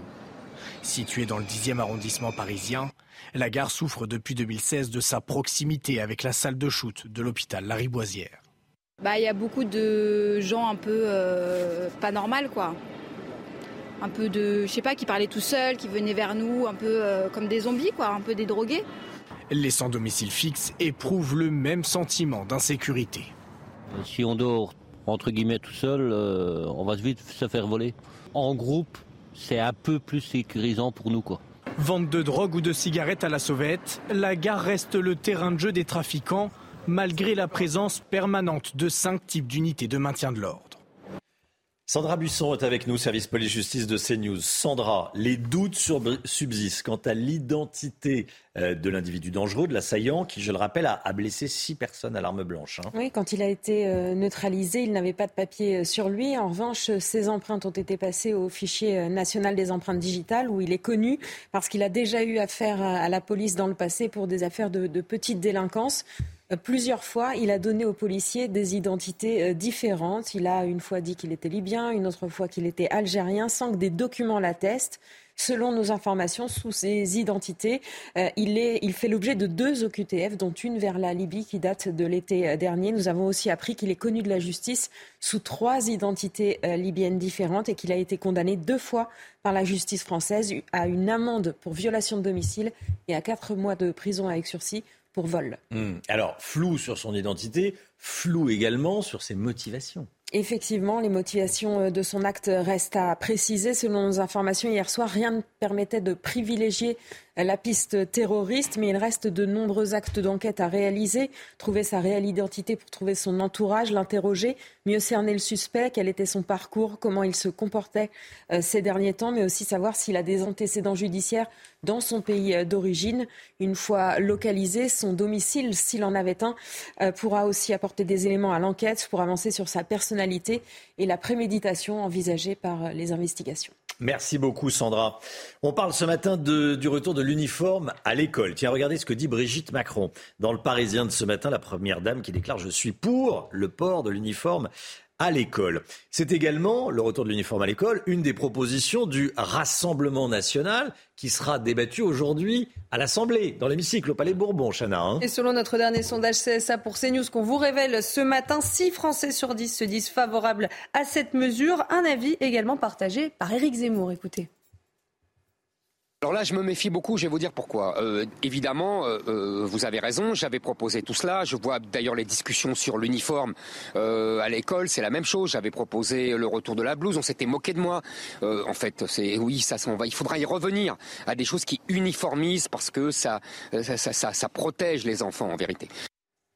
Emmanuel Macron ne demandera pas pardon à l'Algérie pour la colonisation. C'est ce qu'il dit dans une interview publiée hier soir dans Le Point, sur le point.fr. Je n'ai pas à demander pardon, ce n'est pas le sujet. Le mot romprait euh, tous les liens. Emmanuel Macron qui euh, espère d'ailleurs accueillir son homologue Abdelmajid Tebboune, le président algérien, en France cette année. Dans cet entretien, Emmanuel Macron parle également du voile islamique en France. Hein. on va regarder ce qu'il dit euh, exactement. Dans le voile, il y a parfois une manipulation religieuse de groupes séparatistes, c'est le terme que j'emploie, dit-il, qui veulent bousculer la République et promeuvent un islam politique. Le voile est encore un élément de combat idéologique. Enfin, Emmanuel Macron reconnaît un problème de délinquance en France. Il y a une immigration mal maîtrisée à nos frontières et dans la répartition sur notre sol.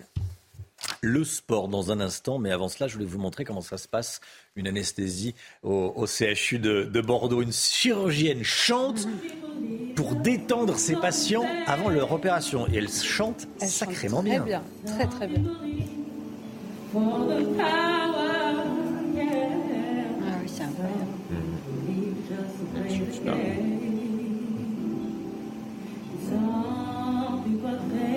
d'Alicia Keys. Une chanson d'Alicia Keys, mais à se demander même si c'est pas du, si c'est pas du, du mais ce qu'on ne pas, c'est tous les musiciens qui sont derrière la table. C'est ça qui me dérangerait, je pense, c'est la, présence du groupe. Je ne sais pas, si, les, si les hôpitaux ont en ce moment les moyens de se payer un, un, orchestre. un orchestre symphonique pour chaque opération. Je ne suis pas certain, Lomic. Je suis pas certain, voilà. Bon, euh, voilà, une chirurgienne qui chante pour détendre ses, euh, patients. Bon, c'est une bonne idée. Hein. Ah bah oui, c'est sympa. Pardon? Ça marche en plateau, regardez. Oui, on est, on est, on est très détendu. Non, ça fait sourire, c'est bien. Oui, oui, ça fait sourire. Euh, et puis bon, est-ce que ça endort? Je ne sais pas. En tout cas, ça, ça calme. Ah non, j'espérais qu'il y ait une anesthésie quand même. Oui, vraiment. oui, effectivement. Allez, le sport avec le Paris Saint-Germain, sacré champion d'hiver après sa victoire face à Angers. Cette année, les hommes n'ont pas fini de bouger. Votre programme sport avec Newman. En football, Paris a battu Angers hier soir pour la 18e journée de Ligue 1. Et le Paris Saint-Germain a décroché le titre de champion d'hiver avec 47 points en s'imposant 2 buts à 0. Le match opposé le premier et le dernier du classement au stade Raymond Coppa. Hugo Ekitike a ouvert le score suivi de Léo Messi de retour au club parisien. L'attaquant Ekitike est revenu sur le match. Écoutez. On prend les trois points et euh, non, vraiment satisfait de la victoire. Voilà, je joue, j'ai de la confiance, je marque, j'enchaîne. Rien à dire de plus, il faut que je continue comme ça. Je suis content surtout qu'il y ait la victoire au bout et que voilà, on, efface un peu le match de Lens euh, avec cette victoire aujourd'hui. En parallèle, l'égalité entre Lens et Strasbourg. Les Lensois ont ouvert le score avec Claude Maurice. Strasbourg est parvenu à égaliser et à prendre l'avantage à la 16e minute. Finalement, les 100 et or sont remontés pour imposer un score final de 2 partout. Et puis nos Bleus qui se sont imposés hier soir face aux Polonais à Katowice en handball, au mondial de handball. Bah oui, le mondial commence bien pour les Français. Ils ont dû attendre quand même les dernières minutes hein, pour sceller le sort du match. Score final très serré, donc 26 à 24.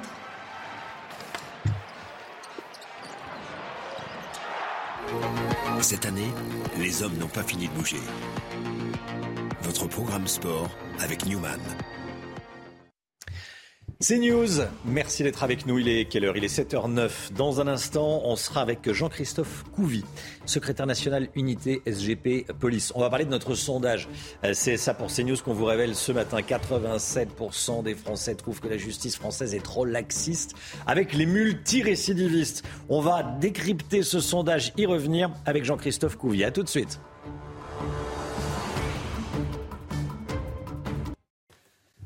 C'est News, il est 7h12. Bonjour Jean-Christophe Couvi.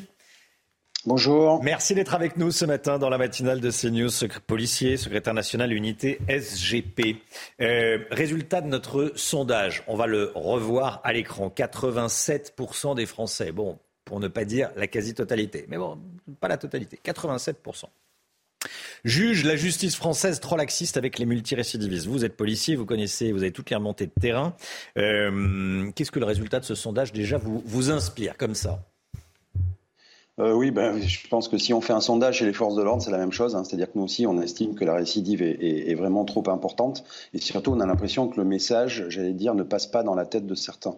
Voilà. Donc, euh, quand on regarde un peu les statistiques, on voit que un tiers des personnes qui sortent de prison vont récidiver dans les 12 mois. Donc, c'est beaucoup trop.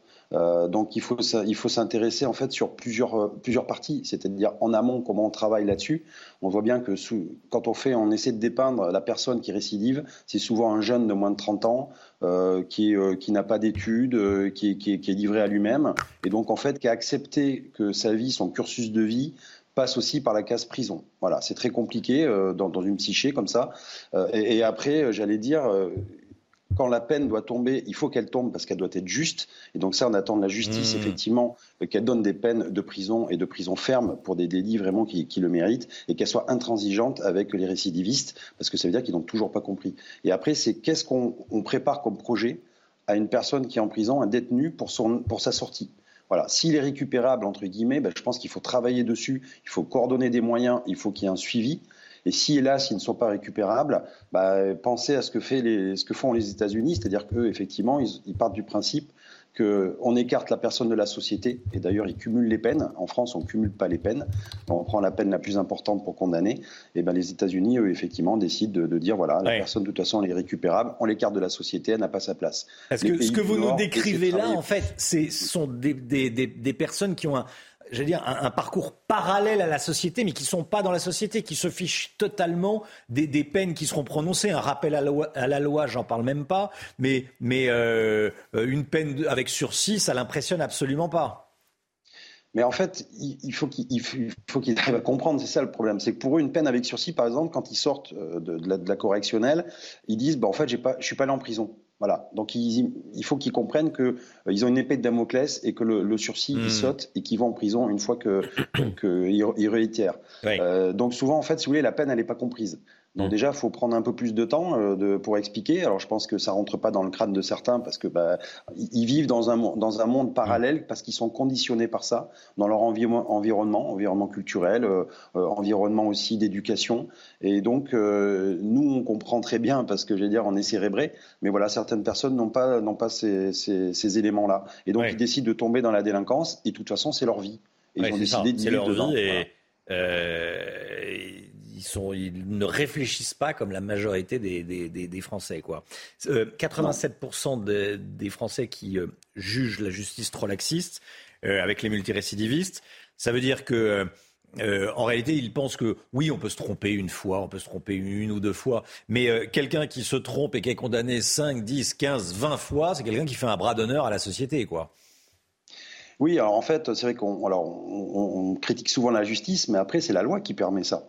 C'est-à-dire qu'encore une fois, le, le, le, juge, il fait quoi? Lui, il tranche. Euh, il y a la société euh, qui demande une réparation, et lui, il est là pour trancher un conflit. Et donc, il se sert de la loi et de, de ce qu'on lui donne. Euh, donc, j'allais dire que si, si, la loi permet euh, et limite la possibilité d'aller en prison et qu'impose des aménagements de peine, etc., c'est bien la loi qui le prévoit. C'est pas le oui. juge qui décide de, de, créer ça. Et donc, effectivement, euh, le, le, principe, c'est Beccaria qui disait ça, de la peine, c'est-à-dire qu'on est assuré d'avoir une peine euh, par rapport à ce qu'on a fait euh, bah, effectivement, va décourager aussi le délinquant. Si euh, c'est comme au football, vous pouvez mettre 10 cartons jaunes, si le carton rouge n'arrive jamais, bah, effectivement, vous allez commettre des fautes, des fautes, des fautes. Donc il faut que dès le départ, on arrête de considérer que, par exemple, le délinquant euh, mineur soit une victime de la société, parce que c'est ça, en fait, aussi, dans, oui. dans, dans, la tête de certains. On a ce côté un peu boy scout dans la société de dire on va, on va rattraper tout le monde. Bon, bah, des fois, il y a un échec, il faut se le dire, mmh. et ces personnes-là, on doit aussi les écarter de la société. Voilà. On ne peut pas rattraper tout le monde, parce que pour changer, il n'y a qu'une introspection qui permet de changer dans la vie. Euh, vous, essayez, de changer des gens, ils n'y arriveront pas. Euh, vous ne pouvez pas changer des gens comme ça dans leur cursus, dans leur psyché. En revanche, il faut arriver à ce qu'eux se changent eux-mêmes. Et ce qui est marrant, c'est que c'est souvent vers la trentaine que euh, les délinquants, entre guillemets, arrivent à changer de vie parce qu'ils découvrent l'amour, ils ont une femme, ils fondent un foyer et ils décident qu'effectivement, ils vont arrêter toutes leurs bêtises.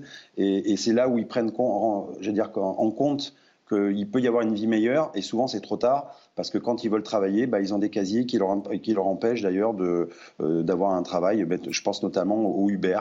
Voilà, c'est souvent, moi je discute avec des, des, des, des, chauffeurs de Uber et qui nous disent, bah, moi j'ai plein d'amis qui ont fait plein de bêtises dans leur jeunesse mmh. et aujourd'hui bah, ils veulent s'acheter entre guillemets une vie normale et ils n'y arrivent pas parce que justement ils ont fait trop de bêtises dans leur jeunesse. C'est intéressant ce que vous nous dites, hein, et c'est ça qu'il faut dire aux, gamins de, de, 12, 13, 14, 15, euh, euh, 16 ans. Voilà, c'est regarder comment ça se passe. Parce que c'est du gâchis, en fait, c'est triste. C'est du, du gâchis de, de, de, partir dans cette, dans cette voie. Merci beaucoup Jean-Christophe Couy. Merci d'avoir été en direct avec nous ce matin dans, dans la matinale CNews. Le point info avec Chanel Housteau. Le retour de l'uniforme à l'école. 6 Français sur 10 sont pour, selon notre dernier sondage CSA pour CNews qu'on vous révèle ce matin. Un chiffre qui monte à 80% chez l'ensemble des sympathisants de droite et qui chute à 29% du côté de la France insoumise. C'est l'une des propositions du Rassemblement national qui sera débattue aujourd'hui au Palais Bourbon. La guerre en Ukraine, l'est du pays, près de Bakhmoud, est le théâtre de, de, combats acharnés. Les Russes essayent de prendre le contrôle total de Soledar, une cité minière de 10 000 habitants. Selon un conseiller de la présidence ukrainienne, ce qui se passe là-bas est le scénario le plus sanglant de cette guerre.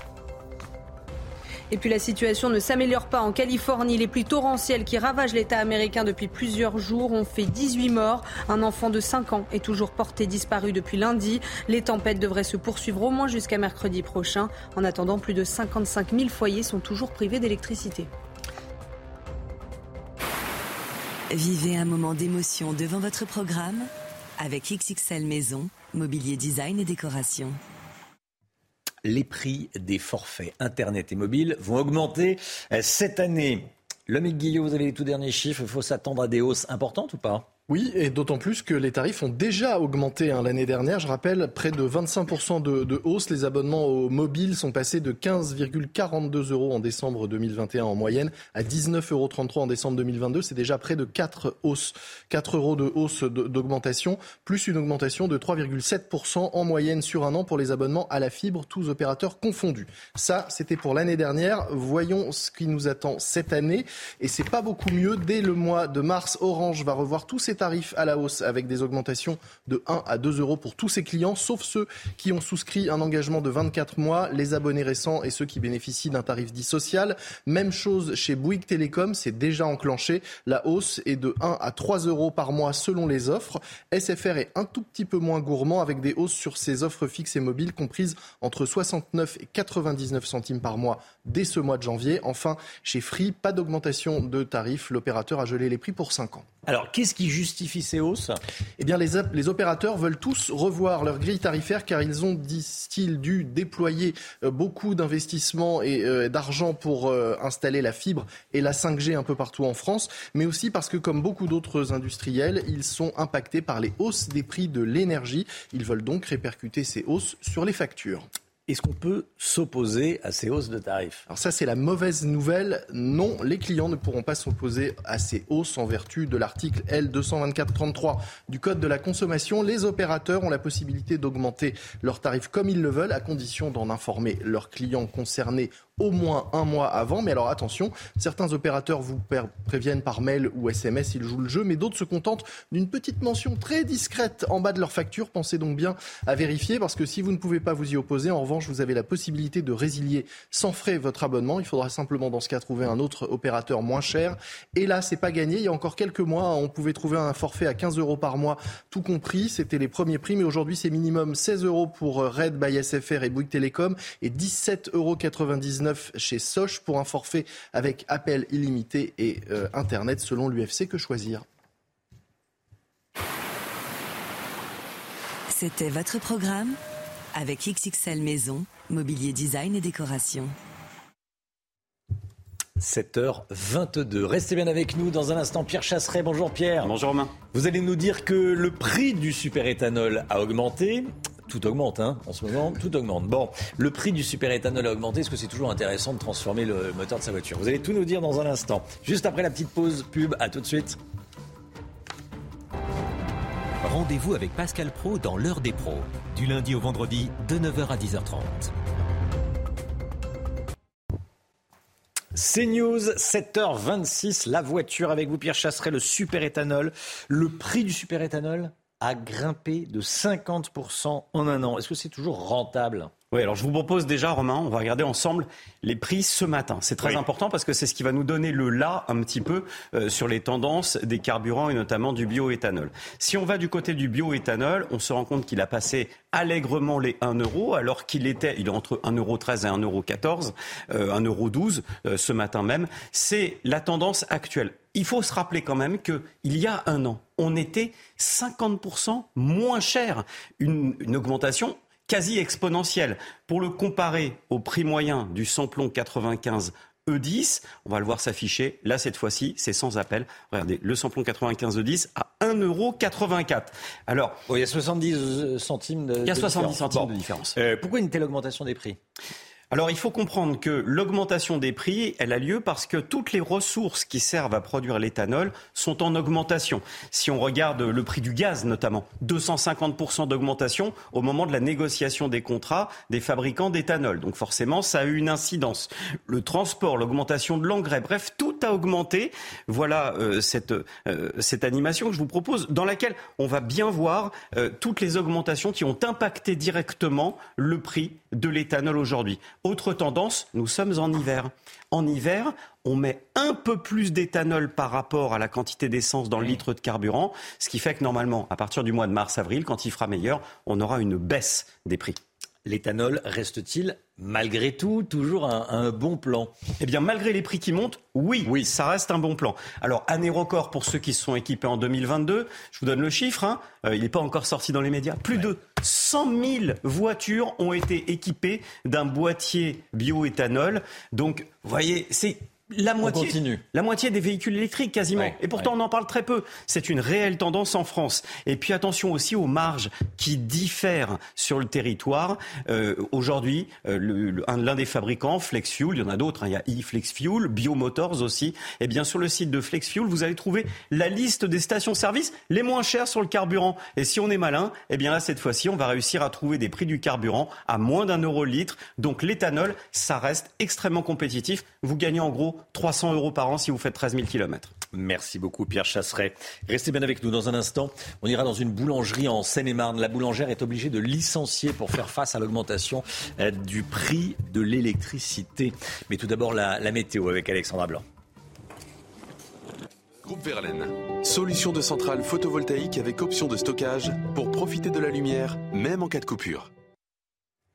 C'est News, il est 7h29. On part euh, en Corse, à Ajaccio avec vous Alexandra Blanc. Oui, on prend la direction d'Ajaccio où les conditions météo sont vraiment agréables avec au programme 16, 17 degrés, un temps calme et surtout du grand beau temps. Le soleil qui sera donc de nouveau au rendez-vous, excepté sur les régions du Nord. On a vraiment ce contraste selon les régions. D'ailleurs, le département du Pas-de-Calais est placé sous surveillance avec ce risque de crue qui va se maintenir une bonne partie de la journée. Beaucoup d'eau donc sur le Pas-de-Calais. Donc, conséquent, certains cours d'eau pourraient déborder comme la Liane par exemple. Alors au programme, un contraste entre le Nord et le Sud. Vent tempétueux actuellement près des côtes de la Manche, notamment en remontant vers le Boulonnais. On retrouve du plein soleil dans le sud. Et puis dans l'après-midi, très peu d'évolution. Toujours des conditions météo contrastées sur le nord, avec toujours des vents assez forts de l'ordre de 60 à 80 km par heure entre la pointe du Cotentin et les Hauts-de-France. Beaucoup de grisailles, beaucoup de pluie également sur les frontières de l'Est. Et puis toujours du grand beau temps au sud de la Garonne ou encore en allant euh, vers le Languedoc-Roussillon. Les températures, températures, grande douceur ce matin, 10 à Paris, 11 degrés en moyenne pour la Bretagne ou encore 9 degrés pour le Pays Basque. Et dans l'après-midi, les températures restent très largement au-dessus des normales de saison. 12 degrés pour Lille, 13 degrés en moyenne du côté de Cherbourg, 15 degrés pour le Pays Basque et localement 17 degrés à Perpignan. La suite du programme, conditions météo assez contrastées, notamment pour la journée euh, de vendredi, journée de transition avant le retour de la pluie prévu samedi. Et le froid va revenir à partir de lundi. Vous avez regardé la météo avec Groupe Verlaine. Isolation thermique par l'extérieur avec aide de l'État. Groupe Verlaine, le climat de confiance. C'est News, il est 7h30. Merci d'être avec nous. À la une ce matin, l'explosion des prix de l'énergie. Une boulangère de Seine-et-Marne est obligée de licencier ses employés pour pouvoir payer ses factures d'électricité. Une dictée tous les jours pour les élèves de CM1 et CM2. Le ministre de l'Éducation devrait le proposer aujourd'hui. Il veut également des cours de soutien pour les enfants de 6e qui n'ont pas le niveau en français et en maths. L'enfer des usagers de la gare du Nord à Paris. Vous entendrez un témoignage au lendemain de l'attaque à l'arme blanche qui a fait six blessés. Des combats très violents dans l'est de l'Ukraine. Vladimir Poutine change une nouvelle fois de commandant pour euh, ses militaires en, en Ukraine, pour l'armée russe en Ukraine. Le général Clermont sera avec nous. Et puis Brigitte Macron qui communique beaucoup sur les pièces jaunes, mais pas que. Dans le Parisien de ce matin, vous verrez, vous verrez qu'elle fait des révélations sur euh, le quotidien du couple. L'explosion des prix de l'énergie en France, elle frappe tous les commerçants, notamment les boulangers dont on a beaucoup parlé, Chana. hein. Et ce matin, vous emmène aux côtés euh, d'une boulangère de Seine-et-Marne. Elle a dû trouver une solution radicale pour sauver son commerce. Dorine Jarnia, Sacha Robin et Mathilde Ibanez. Cette boulangère de Seine-et-Marne a récemment vu sa facture d'électricité augmenter de 10%. Pour sauver son commerce, elle a dû recourir à une solution radicale. Avant les fêtes, on s'est aperçu que la trésorerie baisse énormément. Euh, dès le 2 janvier, j'ai été obligé d'annoncer à quatre euh, de mes salariés que malheureusement, je ne pourrais pas les garder. C'est soit je paye l'électricité, soit je les paye eux. Donc je suis obligé malheureusement de les sacrifier euh, une partie pour pouvoir essayer de sauver les autres. Un licenciement difficile à accepter pour ce jeune boulanger de 21 ans. Je me dis qu'à 21 ans, je perds mon travail, celui pour lequel je me suis formé 4 ans. Je suis un peu embêté, parce que bah, je ne sais pas faire grand chose d'autre. Sacrifier un pour en sauver 10, je, je comprends parfaitement et bah, j'assume quoi. Avant d'en arriver là, cette boulangère avait déjà augmenté les prix sur certains produits. La, pâtisserie et euh, tout ce qui est traiteur, on a à peu près augmenté de 20 à 30 centimes par produit. Et euh, la viennoiserie à peu près 10 centimes. Insuffisant pour permettre de maintenir son commerce à flot. L'école, on parle de l'école à présent. Le plan de Papendiaï pour l'école élémentaire sera présenté dans la journée, mais on a des informations déjà sur ce qu'il devrait contenir. Le ministre de l'Éducation veut créer une heure de soutien scolaire en français et en maths pour les élèves de 6e dès la rentrée. Il va également demander aux enseignants de CM1 et de CM2 une dictée par jour pour lutter contre les fautes d'orthographe. Marine Sabourin. Face à la baisse du niveau des élèves à l'école, Papendiaï recommande de revenir aux fondamentaux à commencer par la pratique de la dictée quotidienne en CM1 et CM2. En effet, en 2021, les élèves font en moyenne 20 erreurs contre 11 34 ans plus tôt. Cette mesure avait déjà été recommandée par Jean-Michel Blanquer, ministre de l'Éducation en 2018. Je me méfie euh, de ce gouvernement parce que déjà, à l'époque, le prédécesseur de M. Papendai, M. Blanquer, euh, parlait comme moi et il n'agissait pas comme moi. Maintenant, il s'aligne euh, sur les gens qu'il moquait, qu'il brocardait, qu'il traitait de traditionnalistes et réactionnaires. Bon, très bien, mais qu'est-ce qui va en être dans la réalité? À l'entrée au collège, 27% des élèves n'ont pas le niveau attendu en français et près d'un tiers ne l'a pas mathématiques. Le ministre entend donc mener une réforme de la classe du 6e avec notamment la création d'une heure hebdomadaire de renforcement en français ou mathématiques par petits groupes. Du côté des syndicats enseignants, cette annonce peine à convaincre. Les journées sont pas extensibles. On nous a euh, rajouté l'année dernière euh, la consigne de mettre un quart d'heure de plus de sport par jour. Parmi les autres recommandations, l'apprentissage des fondamentaux autour du langage et des premières notions de mathématiques dès la maternelle, la lecture et l'écriture au moins deux heures par jour à la fin du primaire, ou l'instauration d'évaluations nationales en CM1 en français et en mathématiques dès la rentrée 2023. Voilà, soyez là si vous le pouvez à 8h30. On sera avec Sophie Audugé, déléguée générale de SOS éducation. Est-ce que la justice est trop laxiste envers les multirécidivistes? C'est la question qu'on vous a posée dans notre tout dernier sondage CSA pour CNews. Résultat, vous êtes, vous êtes 87% à estimer que oui, la justice est bien trop laxiste avec les multirécidivistes. Solène Boulan pour le détail. Une majorité de Français estime que la justice est trop laxiste avec les multirécidivistes, 87% selon un sondage CSA pour CNews. Globalement, les jeunes et les moins jeunes partagent la même opinion sur le sujet, avec un avis partagé à plus de 80% selon les différentes catégories d'âge. 84% des 18-24 ans estiment que la justice est trop laxiste avec les multirécidivistes, contre 86% des plus de 65 ans. Du côté des opinions politiques, la droite est un peu plus sévère sur le constat, puisqu'ils sont 92% de partisans interrogés à trouver que la justice est trop laxiste envers les multirécidivistes, contre 77% à gauche. En cause, une justice qui ne réussit pas à décourager les récidivistes de commettre des infractions. On s'est refusé à rétablir les peines planchées, c'est-à-dire des peines minimales pour les récidivistes, on a supprimé les courtes peines d'emprisonnement jusqu'à six mois d'emprisonnement. On a un système d'aménagement des peines qui est très généreux. Un jeune qui est condamné à trois ans pour des trafics de stupéfiants, s'il fait un an, c'est bien un maximum. Donc il y a un sentiment d'impunité et aussi le problème de l'inexécution des peines compte tenu du manque de places de prison. En 2023, le budget de la justice augmente pour la troisième année consécutive de 8% pour s'établir à 9,57 milliards d'euros. L'enquête se poursuit après l'attaque à la gare du Nord à Paris. Une vidéo a été diffusée sur les réseaux sociaux. Elle est d'une grande violence. On voit l'assaillant s'acharner sur l'une de ses victimes à l'entrée de la gare, Chana. Hein. au lendemain de cette attaque qui a fait six blessés, je le rappelle, le calme semble être revenu euh, sur place. Mais pour combien de temps on est allé à la rencontre d'usagers? Je vous propose d'écouter le témoignage de Sofiane. Il est chauffeur de taxi et il nous raconte que l'insécurité à la gare du Nord impacte aussi sa profession. Bah, la plupart des taxis comme, euh, moi, on arrive ici, dès qu'on descend, il faut qu'on verrouille la porte, il faut qu'on fait attention à notre, euh, à véhicule, à nos clients déjà. Si je sors, je fais pas attention, il y aura des gens qui peuvent euh, ouvrir la, porte du véhicule ou de prendre ce que j'ai dans le véhicule, même si j'ai rien du tout, mais. Ils abordent les clients, surtout quand il s'agit des clients, des Français, ça passe, mais quand il s'agit des étrangers, les étrangers, ils n'ont pas l'habitude de, de, de, trouver cette, cette ambiance et du coup, des fois, ils arrivent, ils ont peur à monter ou s'approcher de la gare ou de s'approcher de la station de taxi. Du coup, la, station de taxi, c'est devenu un petit peu... C'est comme... Euh, voilà, on n'arrive pas à trouver notre, euh, notre rythme. Euh, je ne peux pas condamner personne, mais il faut, il faut, avoir du il faut faire du nettoyage concernant la gare du Nord faut faire du nettoyage concernant la gare du Nord.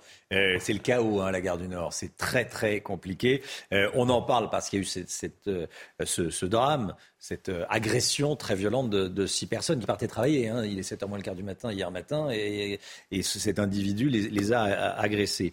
mais tous les jours, il y a des scènes de, chaos. C'est pour ça que je voulais qu'on y revienne ce matin. La guerre en Ukraine, l'est du pays, près de Bakhmut, est le théâtre de combats acharnés. Les Russes essaient de prendre le contrôle de Soledar. Hein. Oui, c'est une cité minière de 10 000 habitants et selon un conseiller de la présidence ukrainienne, ce qui se passe là-bas est le scénario le plus sanglant de cette guerre. Et puis cette nouvelle, le chef d'état-major russe a été nommé commandant de l'offensive en Ukraine. C'est le deuxième commandant euh, des militaires et de l'opération spéciale, comme on dit en Russie, euh, en Ukraine. Le deuxième commandant nommé par Vladimir Poutine en trois mois. Général Clermont est avec nous. Le général Clermont est avec nous. Bonjour, mon général. Euh, qu'est-ce que ça dit de la stratégie russe? En tout cas, le 11 janvier 2023, encore une date importante dans cette guerre, la date de la nomination du général Gerasimov. Alors c'est très particulier puisque c'est le grand chef des opérations, c'est le grand chef des armées russes. Donc le grand chef des armées russes est nommé grand chef de l'opération militaire spéciale. Il aura à la fois les responsabilités de faire fonctionner l'armée russe dans toutes ses dimensions, c'est un grand pays, mais également de diriger les opérations sur le théâtre. Donc c'est un rôle qui est compliqué.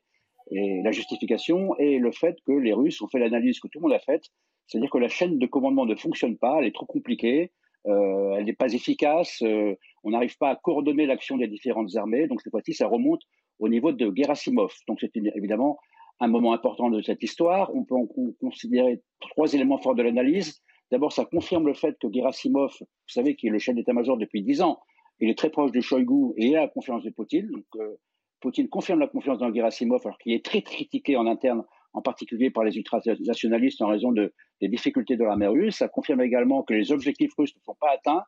Donc, euh, il passe à une étape supérieure pour atteindre les objectifs de la Russie en Ukraine. Et puis, c'est quand même, je crois, le plus important, c'est un indicateur de la gravité de la situation, puisqu'il y a euh, cette décision qui est radicale et qui, en fait, fait basculer tranquillement l'opération militaire spéciale en véritable guerre, qui devrait être suivie d'une mobilisation encore de plusieurs centaines de milliers d'hommes en Russie. Donc, on peut dire aujourd'hui que c'est une date importante, le 11 janvier, euh, que Poutine met tous ses œufs dans le même panier, qui donne sa confiance euh, à Gerasimov, mais qui aujourd'hui est assis sur un siège éjectable donc la question est de savoir combien de temps euh, Gerasimov va rester euh, à la tête des armées russes. Merci beaucoup, mon général, général Clermont.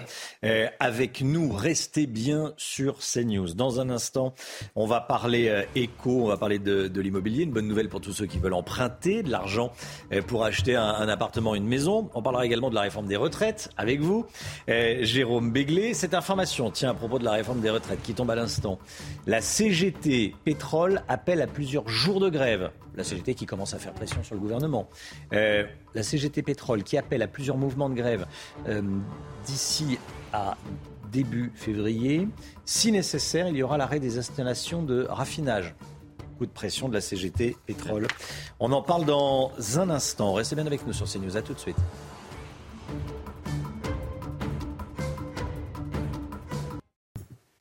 C'est News, 8h moins le quart. Dans un instant, l'économie, avec euh, une bonne nouvelle pour tous ceux qui envisagent d'emprunter pour acheter une maison ou un appartement. Mais tout d'abord, le point info avec Chanel Housteau. Nouvelle fusillade qui tourne au drame à Vaux-en-Velin près de Lyon. Deux individus ont été blessés par balle hier soir et selon nos informations, l'un des deux n'a pas survécu, l'autre a été transporté à l'hôpital. Le secteur a été quadrillé par les forces de l'ordre pour tenter de retrouver les auteurs des tirs qui ont pris la fuite. Emmanuel Macron ne demandera pas pardon à l'Algérie pour la colonisation. C'est ce qu'il dit dans une interview publiée hier soir dans Le Point. Je n'ai pas à demander pardon, ce n'est pas le sujet, dit-il. Emmanuel Macron qui espère d'ailleurs accueillir son homologue algérien en France cette année.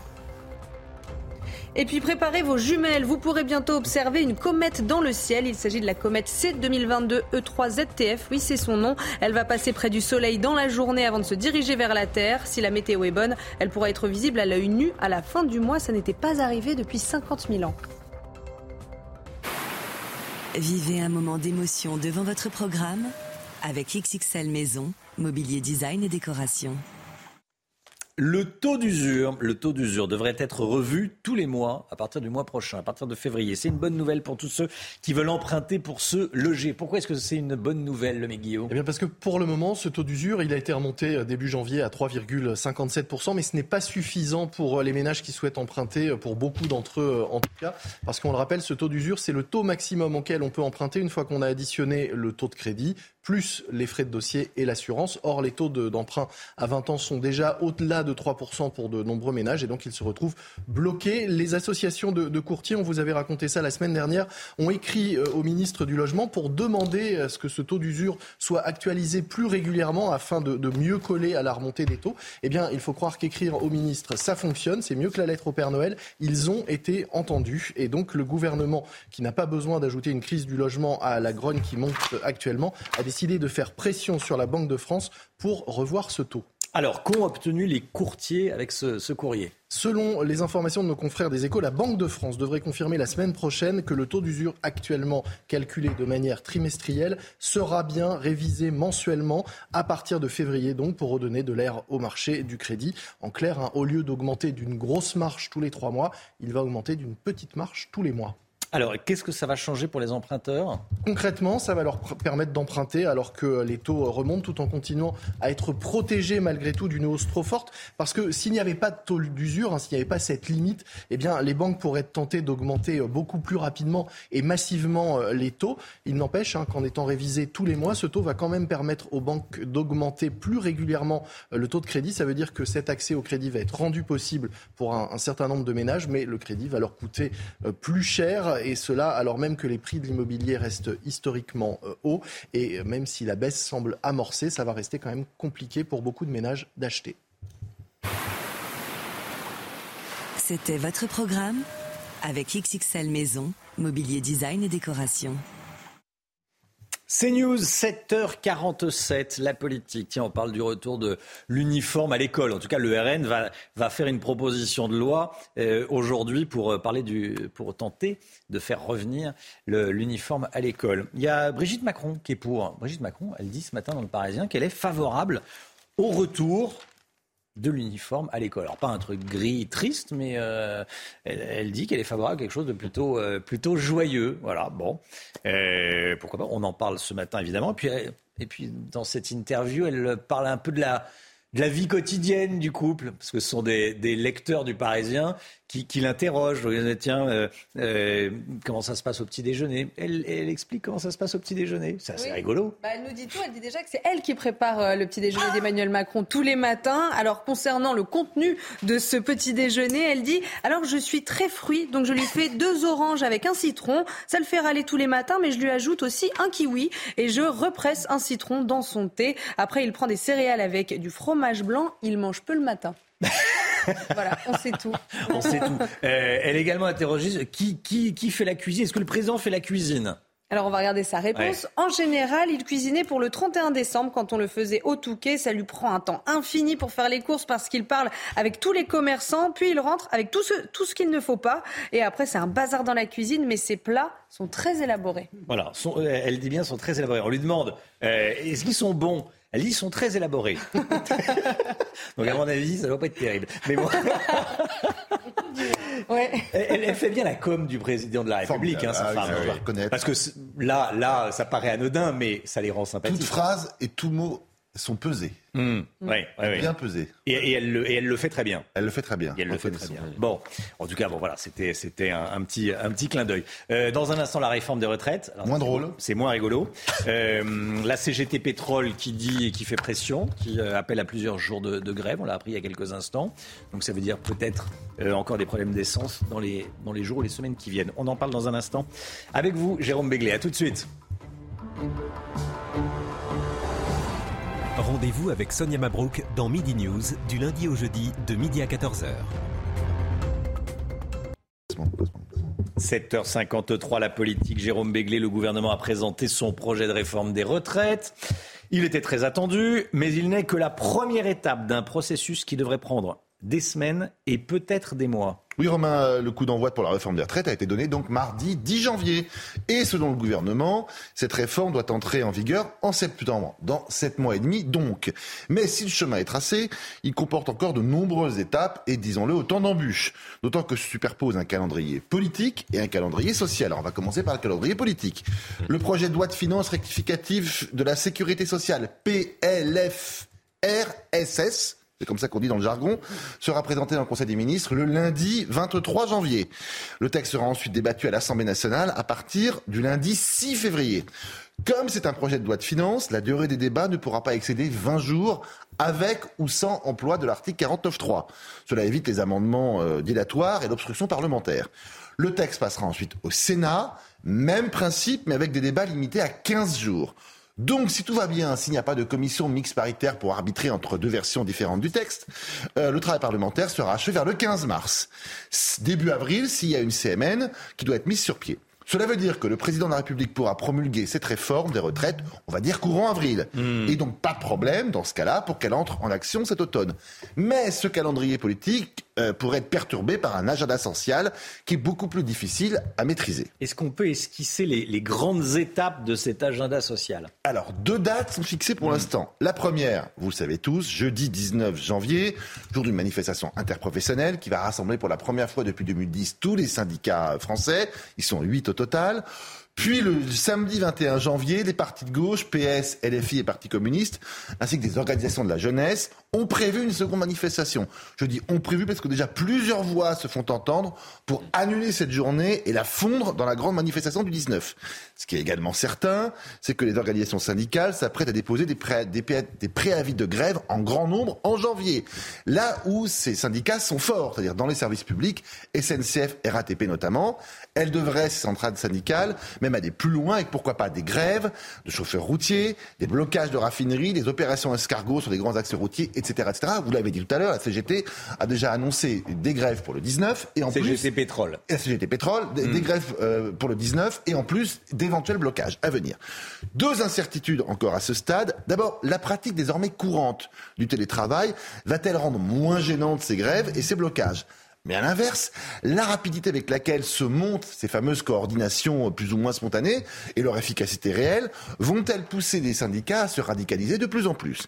Il faudra donc regarder que ces manifestations ne dégénèrent pas et que le désordre ne provoque pas un enlisement de la réforme qui viendrait retarder donc le calendrier politique dont je parlais au début. Mmh. Si le gouvernement peut regarder avec sérénité celui-ci, ce calendrier politique, les LR ont annoncé qu'ils voteraient donc ça va assurer majorité, il se méfie déjà des mauvaises surprises, des vraies mauvaises surprises qui pourraient venir de la rue. Voilà, et ça commence. Hein. Et ça commence. Voilà, la CGT Pétrole qui appelle à plusieurs jours de grève. La CGT Pétrole, en clair, c'est euh, sont les raffineries. Hein. Il y a une, quelques dizaines de grévistes. On bloque, euh, j'allais dire, on bloque C'est Faisin, hein. c'est Port-Jérôme en voilà. Normandie, c'est dans, c'est Dunkerque, etc. Mmh. On le sait maintenant. Voilà, bon. Euh, 8h15, soyez là. Laurence Ferrari recevra Stanislas Guérini, ministre de la fonction publique. Bien dans vos baskets, devant la chronique culture avec Bexley. Bexley, bon chic, bon sens. Réveil en musique comme tous les matins. Ce matin, on écoute Calogero. Calogero par choix ou par hasard Être français, c'est des rues qui abondent. Des gens qui marchent au nom des droits qui grondent. C'est rêver tout bas des États-Unis. Marcel Cerdan, c'est Mohamed Ali. Être français, c'est des gens qui s'unissent Le temps d'une balle ou le temps des cerises. C'est allumer la télé des bougies. Cet état d'âme un peu qui nous unit. C'est ici. C'est des gens qui rêvent et qui entrent. Bien dans vos baskets, devant la chronique culture avec Bexley. Bexley, bon chic, bon sens. 7h57, dans un instant, on ira Gare du Nord au lendemain de cette attaque menée par euh, un individu qui a fait six blessés, dont un très grave. Toutes les informations sur euh, le profil de cet individu, il y a encore beaucoup de flou avec vous, euh, Sandra Buisson, dans, dans un instant. Mais tout d'abord, la, la météo, la météo avec Alexandra Blanc. La météo avec Groupe Verlaine. Solution de centrale photovoltaïque avec option de stockage pour profiter de la lumière, même en cas de coupure. Ravi de vous retrouver avec des conditions météo une nouvelle fois contrastées. Plus vous irez vers le sud aujourd'hui, plus vous aurez du grand beau temps, notamment au sud de la Garonne, entre Bordeaux, Toulouse ou encore Marseille, plein soleil. En revanche, sur les régions du nord, eh bien, c'est beaucoup plus agité, beaucoup plus compliqué. Avec le passage d'une nouvelle perturbation, on aura d'une part de fortes rafales de vent entre la pointe bretonne et le nord du pays. On aura également du vent en redescendant un petit peu plus au sud, notamment euh, sur les Charentes, et puis de la pluie, un temps bien nuageux, avec des pluies localement un petit peu plus soutenues près des côtes de la Manche ou encore sur les frontières de l'Est. Les températures, températures toujours très très douces pour la saison. La douceur se maintient une nouvelle fois en cette journée de jeudi avec des températures au-dessus des normales de saison. 13 degrés à Rennes, 13 degrés également pour le bassin parisien, 12 degrés en moyenne euh, pour la région lilloise, 12 degrés également à Strasbourg et puis de la grande douceur dans le sud-ouest avec en moyenne 15 degrés entre Bordeaux et euh, Bordeaux, entre Bordeaux et Biarritz et localement jusqu'à 17 degrés à Perpignan ou encore à Ajaccio, une moyenne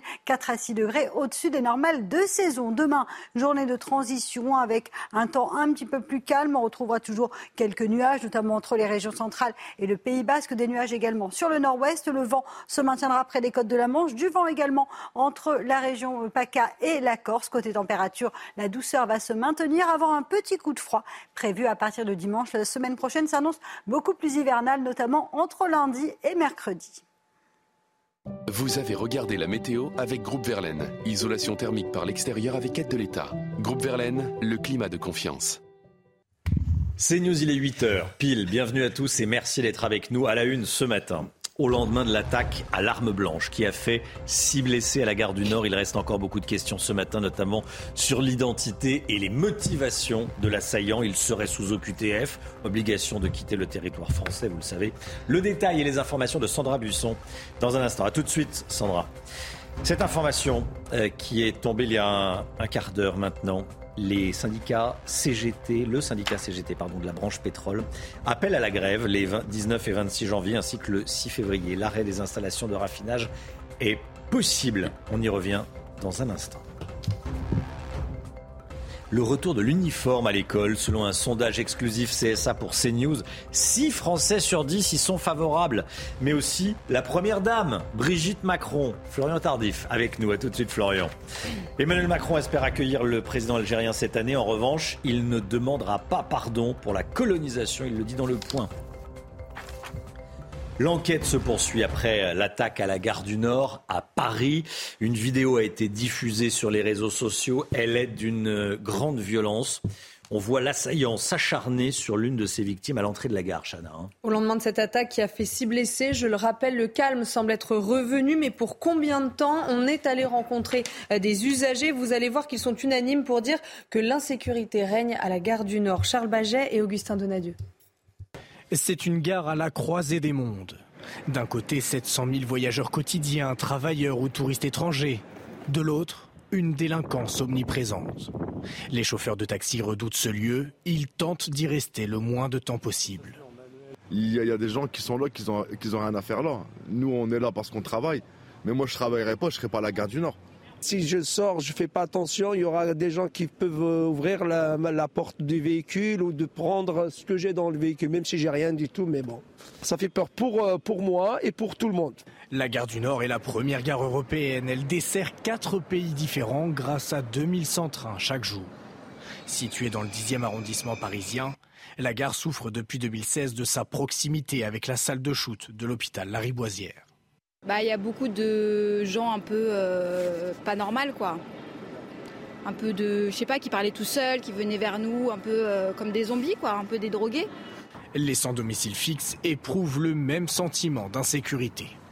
Si on dort entre guillemets tout seul, euh, on va vite se faire voler. En groupe, c'est un peu plus sécurisant pour nous quoi. Vente de drogue ou de cigarettes à la sauvette, la gare reste le terrain de jeu des trafiquants, malgré la présence permanente de cinq types d'unités de maintien de l'ordre. Sandra Buisson avec nous. Sandra, les doutes subsistent quant à l'identité de l'assaillant qui, je le rappelle, a blessé six personnes à, l'arme blanche. Hein. Oui, son identité réelle n'est pour l'instant pas connue. En revanche, ses empreintes sont enregistrées au fichier national des empreintes digitales parce qu'il a déjà eu affaire à la police dans le passé euh, pour des faits de petite délinquance. Or, plusieurs fois, il a donné aux policiers euh, des identités différentes. Il s'est dit parfois algérien, parfois libyen sans que des documents l'attestent. Selon nos informations, sous ces identités, il fait l'objet de deux OQTF, dont une vers la Libye qui date de l'été dernier. Nous avons aussi appris qu'il est connu de la justice sous trois identités libyennes et qu'il a été condamné deux fois par la justice française à une amende pour une violation de domicile et à quatre mois de prison avec sursis pour vol. Il n'a jamais été incarcéré sur notre sol.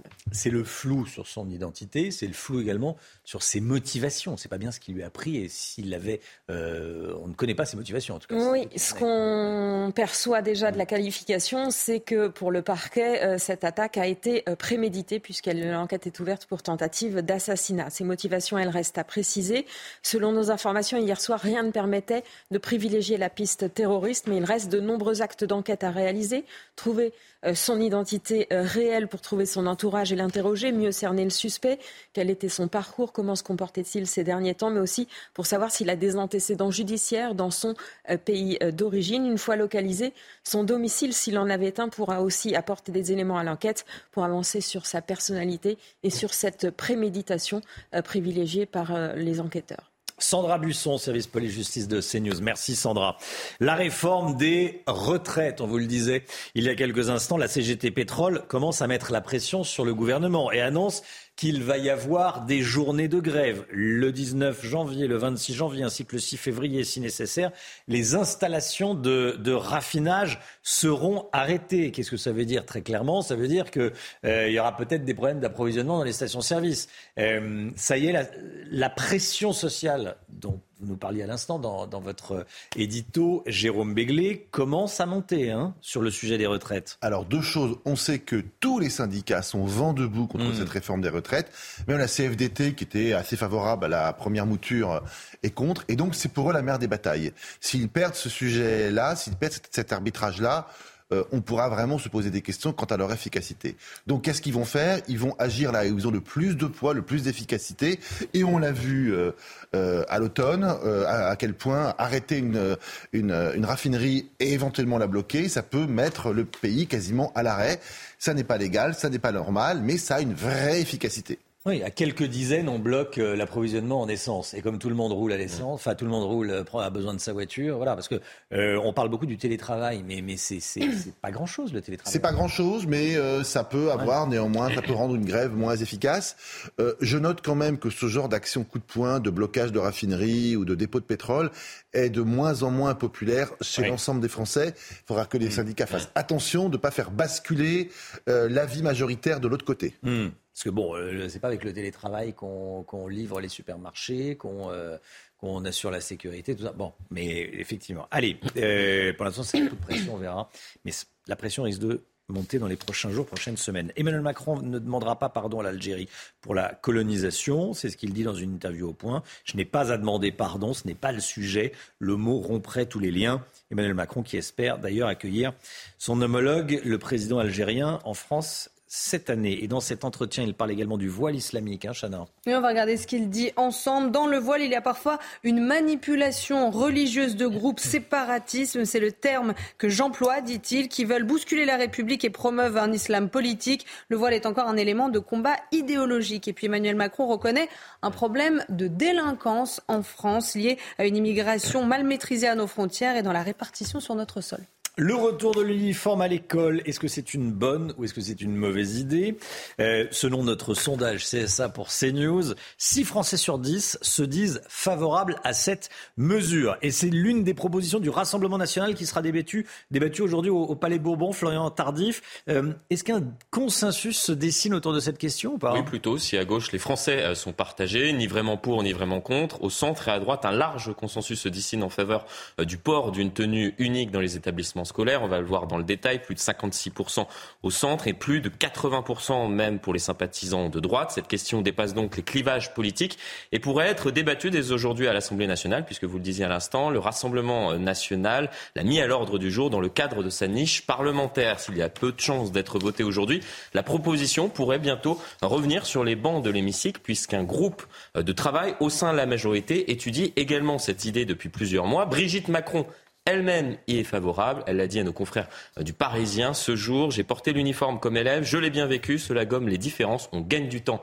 et de l'argent. Fin de citation. L'idée d'instaurer une tenue unique, vous l'avez compris, au sein des établissements scolaires gagne donc du terrain en France. Uniforme à l'école, euh, mais euh, également toutes les mesures qui vont être annoncées aujourd'hui par Papendia et notamment la dictée tous les jours pour les élèves de CM1 et de CM2. On va en parler à 8h30 avec Sophie Audugé, déléguée générale de SOS Éducation.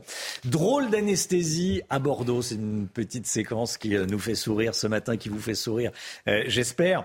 À Bordeaux, une chirurgienne chante pour détendre ses patients avant leur opération. Oui, elle travaille à la polyclinique Bordeaux Nord-Aquitaine. Elle s'appelle Aïcha Ndoye et elle a beaucoup de talent. Écoutez.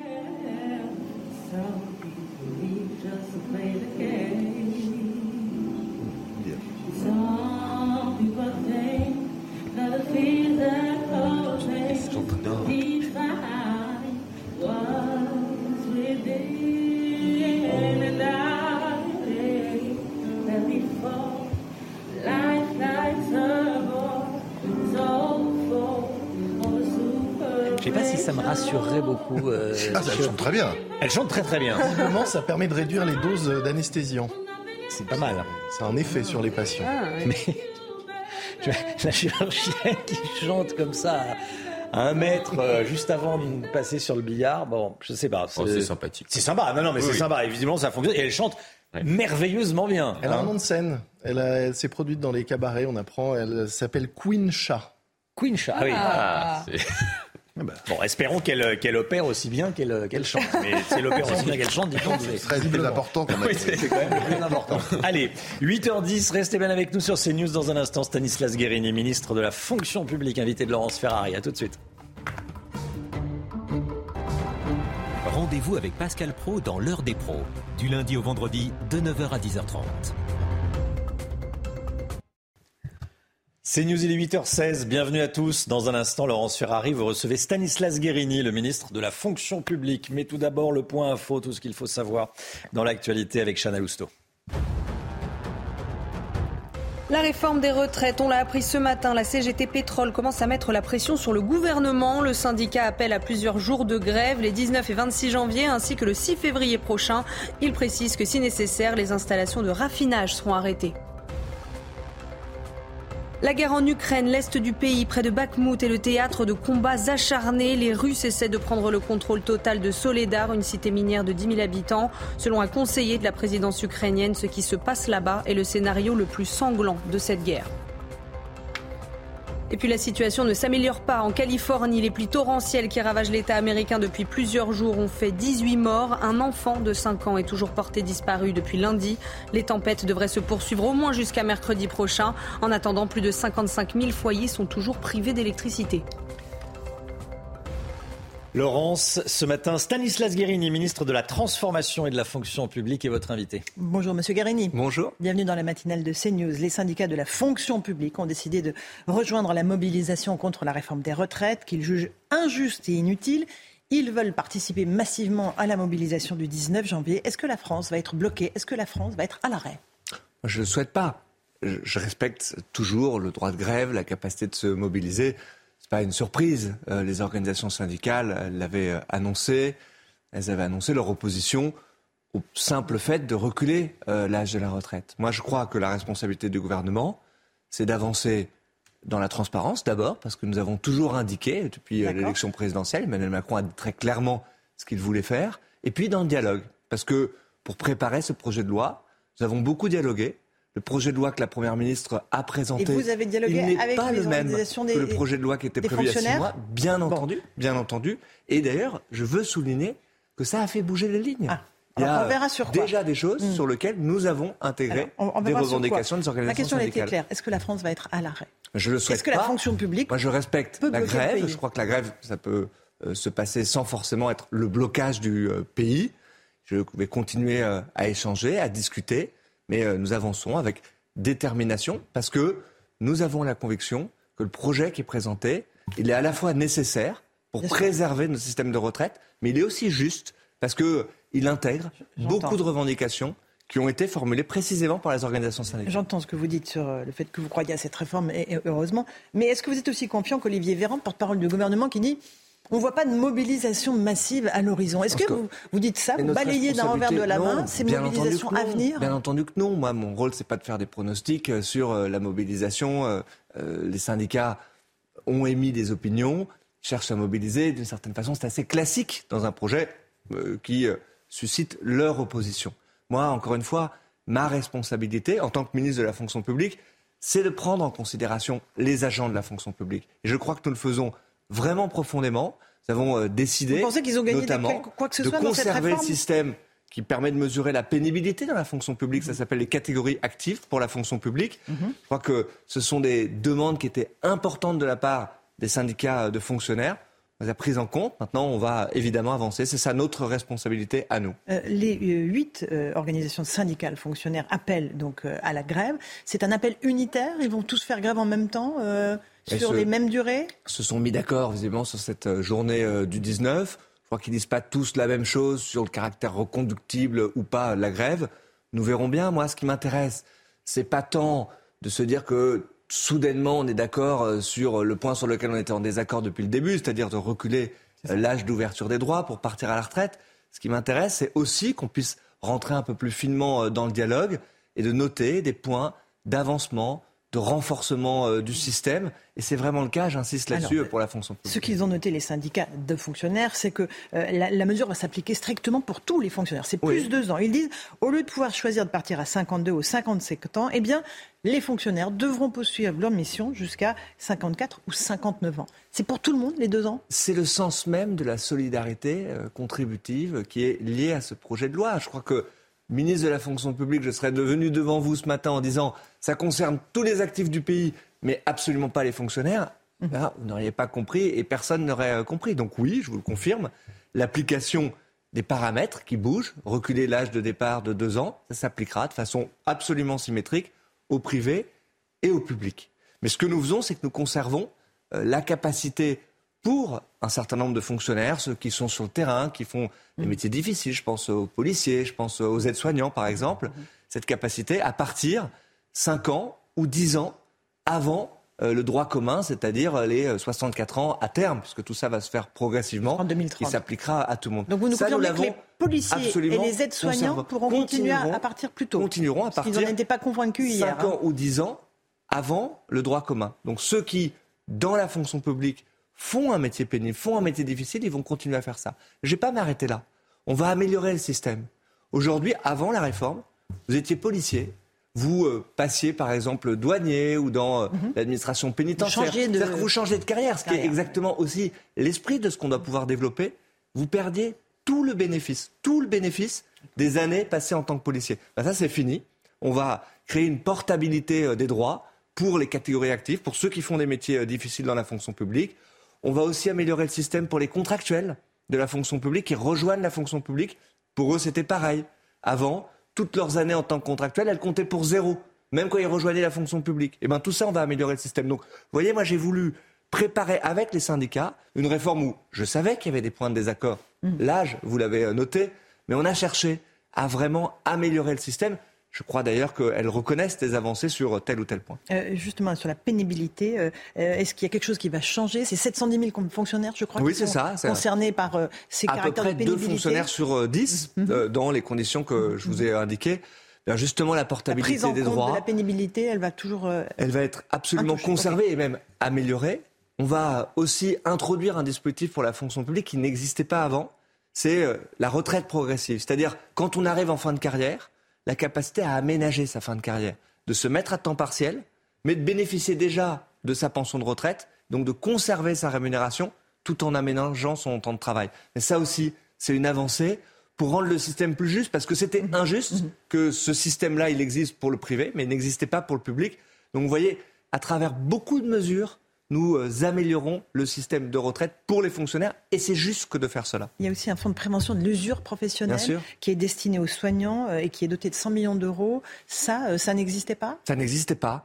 Euh, on raisonnait en termes de réparation, c'est-à-dire donner la capacité aux gens de partir un peu plus tôt, mais on ne faisait pas suffisamment pour prévenir l'usure, justement. Et c'est exactement le sens euh, de ce qu'a dit le président de la République concernant nos systèmes de santé. Il faut travailler à l'organisation euh, de nos hôpitaux, il faut s'intéresser aux agents, tout simplement, à l'organisation euh, de leur carrière. J'ai donné quelques exemples là, à l'adaptation de leur poste, à la capacité à se former. Donc oui, on investit dans, au fond, ce qui est de plus important, c'est-à-dire les hommes et les femmes qui font la fonction publique pour prévenir et pas faire que réparer. La pension minimale des fonctionnaires reste à 1250 euros, on est d'accord? Bah. Ça, ça n'est pas touché? On ne remet pas en cause le mode de calcul de la pension des fonctionnaires, ça, ça continuera de reposer sur les six derniers mois. Je précise aussi que les fonctionnaires, ils ne voient pas leur prime intégrée dans leur Oui, calcul parce que le grand décalage entre le privé et le public, c'est que c'est six- les six derniers mois pour les fonctionnaires et les 25 dernières années Oui, pour mais le ça, privé. hein. parfois, je m'énerve un petit peu contre ça parce que Mais on, on- on c'est dit tout pas le temps, injuste. on dit tout le temps, ah ben ah, c'est vraiment très injuste parce que les fonctionnaires ils ont une meilleure pension que les autres parce que c'est basé sur les six derniers mois. Mais ce qu'on oublie de dire généralement, c'est que les primes des fonctionnaires ne rentrent pas dans leur calcul de retraite. Et donc, ce qu'il faut regarder à la fin, c'est combien on a à la retraite par rapport à ce qu'on touchait pendant sa carrière. Et ben, quand vous faites ce comparatif, vous avez exactement le même taux de remplacement, ça s'appelle le taux de remplacement, dans le privé et dans le public. Donc moi, je veux arrêter qu'on dise que les fonctionnaires sont des privilégiés sur leur calcul de retraite. Ça n'est pas vrai. Et donc, on conserve aujourd'hui les caractéristiques fondamentales du calcul de retraite des fonctionnaires. C'était aussi une demande des syndicats. Je pense que ça compte pour eux. Près de 50% des fonctionnaires sont des profs. On pense beaucoup à eux et on se dit, eh, ils, ils rentrent pas dans les. d'État. Les fonctionnaires Il y a d'État. beaucoup de gens dans les hôpitaux et sur le terrain. Évidemment, mais les professeurs, évidemment, c'est central et on le voit à travers l'interview de Brigitte Macron euh, ce matin. Euh, on pense beaucoup à l'éducation nationale. Qu'est-ce qu'ils gagnent dans cette réforme, les profs? Pas grand-chose, Ben, au fond. Par exemple, pas voyez, je vous parlais il y a- il y a un instant Ils perdent plutôt. de l'introduction du principe de la retraite progressive.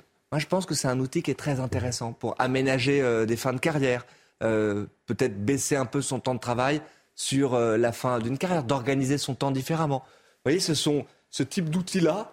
Il ne faut pas simplement que ça soit des mesures qui restent dans les textes. Ça a trop souvent été le cas. Et je le dis, ça a trop souvent été le cas pour l'éducation nationale. C'est pensé un petit peu à part. Moi, je vois qu'il y a beaucoup de choses qui ont progressé dans la fonction publique, la capacité de télétravail, euh, les capacités de formation. Les profs, ils ont été un peu mis à part de tout ça. Et donc, avec euh, mon collègue, Papendiaï, on travaille vraiment de façon étroite pour que les professeurs aussi puissent bénéficier des avancées qu'on apporte pour l'ensemble des agents publics. Le vrai problème de cette réforme des retraites, c'est la démographie, on est bien d'accord. C'est le fait qu'il y a de Bien sûr. moins en moins d'actifs pour payer les pensions des, des retraités. c'est pareil pour la fonction publique. Mais c'est quoi même le ratio? davantage encore pour la fonction publique. Vous savez, quand on prend l'ensemble des euh, actifs, dans les années 70, il y avait 4 actifs pour un retraité. On en est maintenant à 1,7 actifs pour un retraité. Ça, c'est l'explication fondamentale et c'est la raison fondamentale pour laquelle on fait une réforme des retraites. Dans la fonction publique, c'est plus encore. Vous avez moins d'un agent actif pour un retraité. Ce qui est d'ailleurs le signe qu'il y a un petit peu moins de fonctionnaires aujourd'hui qu'il y en avait il y a quelques années. Que c'est moins attractif, ou que les métiers Euh, sont moins attractifs dans la fonction oui, mais publique. globalement, on a diminué en réalité, au global, le nombre de fonctionnaires. Aujourd'hui, vous avez 0,87 fonctionnaires pour un pensionnaire, Donc le un régime est déficitaire. Fonctionnaire. Donc mécaniquement, mécaniquement, pas de la faute des fonctionnaires, pas parce qu'ils sont plus privilégiés que les autres. Mécaniquement, eh, le régime de la fonction publique, il est compensé par l'État. Ça fait partie euh, de l'équation financière aussi, de ce qu'il faut qu'on soit capable collectivement de regarder. Vous savez, au fond, derrière cette question des retraites, la question fondamentale qui est posée, c'est notre rapport au collectif. C'est de savoir si on est capable, en faisant des efforts, et moi je pense qu'il faut être très sincère, il ne faut pas raconter d'histoire. Cette Elle sera réforme, douloureuse, cette réforme. Elle, elle demande Elle des efforts. douloureuse. Oui, de travailler un petit peu plus longtemps, progressivement, ans, c'est pas un petit peu. dans les euh, prochaines années. Oui, c'est un effort. Mais la question qu'il faut se poser, elle n'est pas que individuelle, elle est notre rapport au collectif. Est-ce qu'on veut pouvoir améliorer les pensions de retraite pour nos parents, pour nos grands-parents Est-ce qu'on veut pouvoir garder ce système de retraite pour nos enfants et nos petits-enfants? Parce que la retraite, Mhm. c'est le capital de ceux qui n'en ont pas. Les gens qui sont aisés, ils mettent de l'argent de côté. Ils ont des plans d'épargne retraite, ils ont tout ce que vous voulez. Ceux qui n'ont que leur travail pour bâtir leur vieux jour, ben, c'est le système de retraite qui est leur capital à eux. Et donc, le gouvernement, euh, courageusement, parce que c'est pas facile de dire aux gens qu'il faut travailler plus longtemps, mais dans cette réforme de justice, il fait en sorte qu'on puisse conserver ce système qui garantit un capital à ceux qui n'en ont pas. un mot des réactions politiques. Guerre sociale. Euh, On dit euh, et la NUPS et le Rassemblement national. Euh, il va y avoir une opposition très très massive à l'Assemblée nationale. Des milliers d'amendements déposés par la NUPS. Euh, le RN dit ne pas être dans une volonté d'obstruction.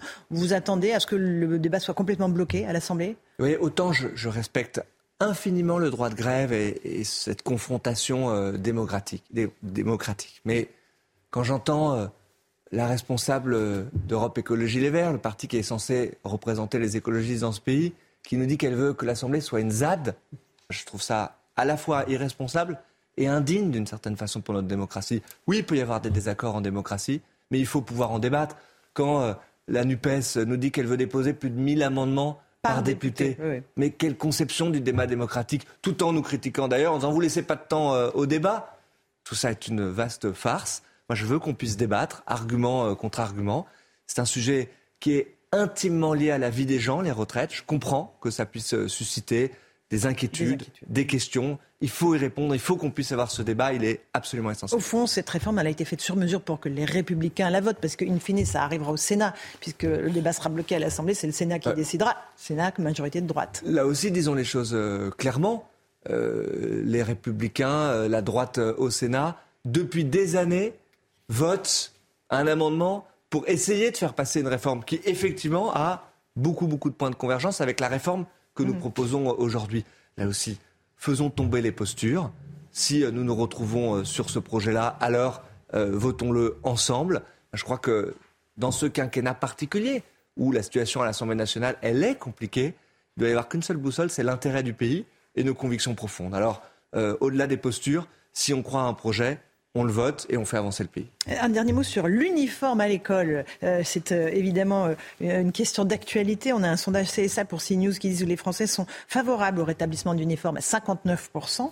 Brigitte Macron, la première dame, se dit, elle, aujourd'hui, pour le port de l'uniforme à l'école, dans une interview au journal Le Parisien, à l'inverse de la position de Papendiaï, qui dit non, il n'en est pas question, je ne veux pas imposer l'uniforme à, à tous les élèves. Ça concerne les écoles et les collèges publics. Est-ce que vous, ministre de la fonction publique, vous dites oui Bah, au port de l'uniforme Papendiaï, ce qu'il dit, c'est qu'il ne veut pas l'imposer à l'ensemble des établissements euh, du pays. Moi, personnellement, je suis favorable à ce que tous les établissements qui le souhaitent, publics ou privés, puissent mettre en cas. place l'uniforme. C'est déjà le Oui, en réalité, en large partie, si ça rentre dans leur projet euh, pédagogique. Vous savez, ce qu'on a dit dans ce quinquennat, ce que le président de la République a pris comme engagement, c'est de laisser plus de liberté aux établissements pour qu'on puisse adapter les choses, construire des projets pédagogiques établissement par établissement. Moi, je crois beaucoup à ça. Je crois à l'intelligence du terrain. Et donc, si le fait de proposer un uniforme aux élèves, ça rentre bien dans un projet euh, pédagogique, c'est lié à nos valeurs euh, républicaines, alors il faut laisser vous, la possibilité vous en pensez quoi de le faire. À la Bah, fois, ça met moi, les élèves sur un pied d'égalité. vous répondre le plus précisément. Et ça permet de lutter contre le communautarisme aussi. Encore une fois, ça, ça met tout le monde sur un pied d'égalité, y compris euh, devant euh, les valeurs euh, de la République. Et de la évidemment, même laïcité. si- et de la laïcité, bien entendu, même si je pense que ce n'est pas le seul bénéfice qu'on peut trouver à l'uniforme. Simplement, laissons la liberté aux établissements de le faire. Moi, je crois que ça marche quand c'est accepté par les parents, par les élèves et quand ça rentre dans un projet pédagogique. Je crois que l'imposer uniformément, si je puis dire, ça ne serait pas forcément la meilleure des idées, mais faisons confiance à celles et ceux qui sont au plus près du terrain et qui euh, ont la difficile mais très noble mission de- d'éduquer nos enfants. Merci beaucoup Stanislas Ligrini. Et on se prépare à cette journée du 19 janvier, Merci donc d'action des, des syndicats. Merci à vous et à vous Romain Desarmes pour la suite de la matinale. C'est News, il est 8h30, 8h33. Merci à vous, Laurence Ferrari, et à votre invité Stanislas Guérini. On va parler de beaucoup de sujets, comme depuis le, le début de la, de la matinale. On va commencer par parler de la réforme des retraites. Euh, la CGT, notamment la CGT Pétrole, commence à mettre la pression sur le gouvernement. On l'a appris ce matin, le syndicat appelle à plusieurs jours de grève.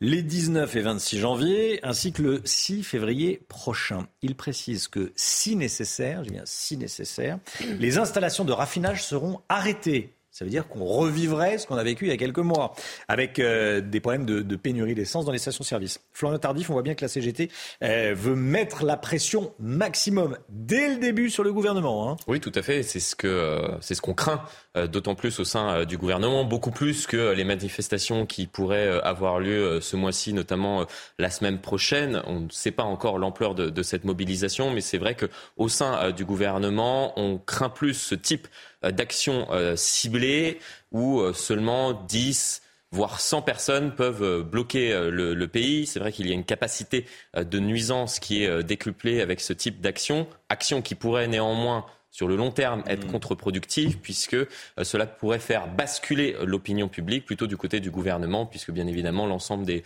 travailleurs qui par exemple ont été impactés par ces mobilisations à l'automne étaient bien évidemment mécontents de ces dernières. Première journée de grève, donc le, 19 janvier, donc euh, dans une semaine, hein, jeudi prochain. Écoutez ce qu'en disait à l'instant Stanislas Guérini, ministre de la fonction publique. Je respecte toujours le droit de grève, la capacité de se mobiliser. Ce n'est pas une surprise. Euh, les organisations syndicales l'avaient euh, annoncé. Elles avaient annoncé leur opposition au simple fait de reculer l'âge de la retraite. Moi, je crois que la responsabilité du gouvernement, c'est d'avancer dans la transparence d'abord, parce que nous avons toujours indiqué, depuis euh, l'élection présidentielle, Emmanuel Macron a dit très clairement ce qu'il voulait faire, et puis dans le dialogue. Nous avons la conviction que le projet qui est présenté, il est à la fois nécessaire pour préserver nos systèmes de retraite, mais il est aussi juste.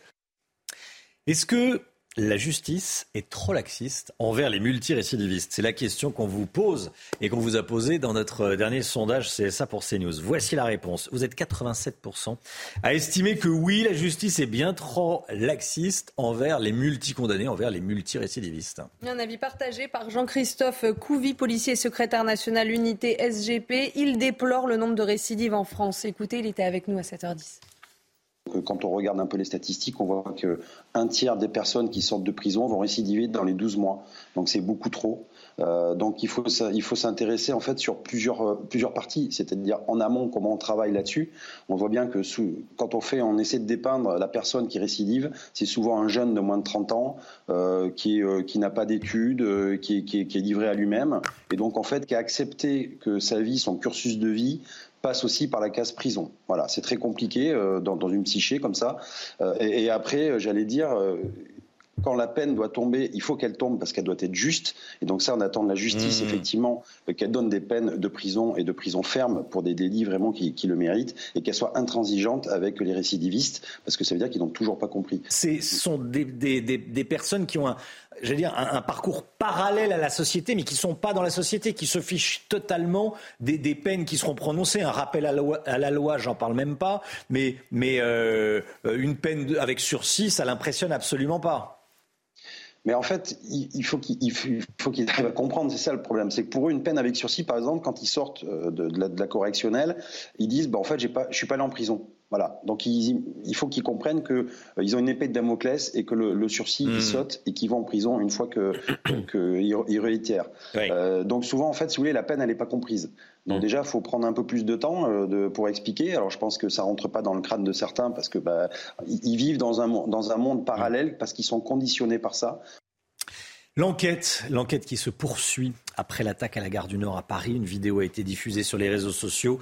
Elle est d'une extrême violence. On a choisi de ne pas vous la montrer, de ne vous montrer que des images. On voit ici l'assaillant avec la, capuche noire s'acharner, attaquer euh, l'une de ses victimes à l'entrée de la gare. On ne connaît toujours pas les motivations de cet homme, si tant est qu'il en est. Hein, Et au lendemain de cette attaque, je rappelle, a fait donc euh, six blessés. Le calme semble être revenu sur place, mais pour combien de temps On est allé rencontrer euh, des usagers? Je vous propose d'écouter le témoignage de Sofiane. Il est chauffeur de taxi et il nous raconte que l'insécurité à la gare du Nord impacte aussi sa profession. Bah, La plupart des taxis comme, euh, moi, on arrive ici, dès qu'on descend, il faut qu'on verrouille la porte, il faut qu'on fait attention à notre, euh, à véhicule, à nos clients déjà. Si je sors, je fais pas attention, il y aura des gens qui peuvent euh, ouvrir la, porte du véhicule ou de prendre ce que j'ai dans le véhicule, même si j'ai rien du tout, mais.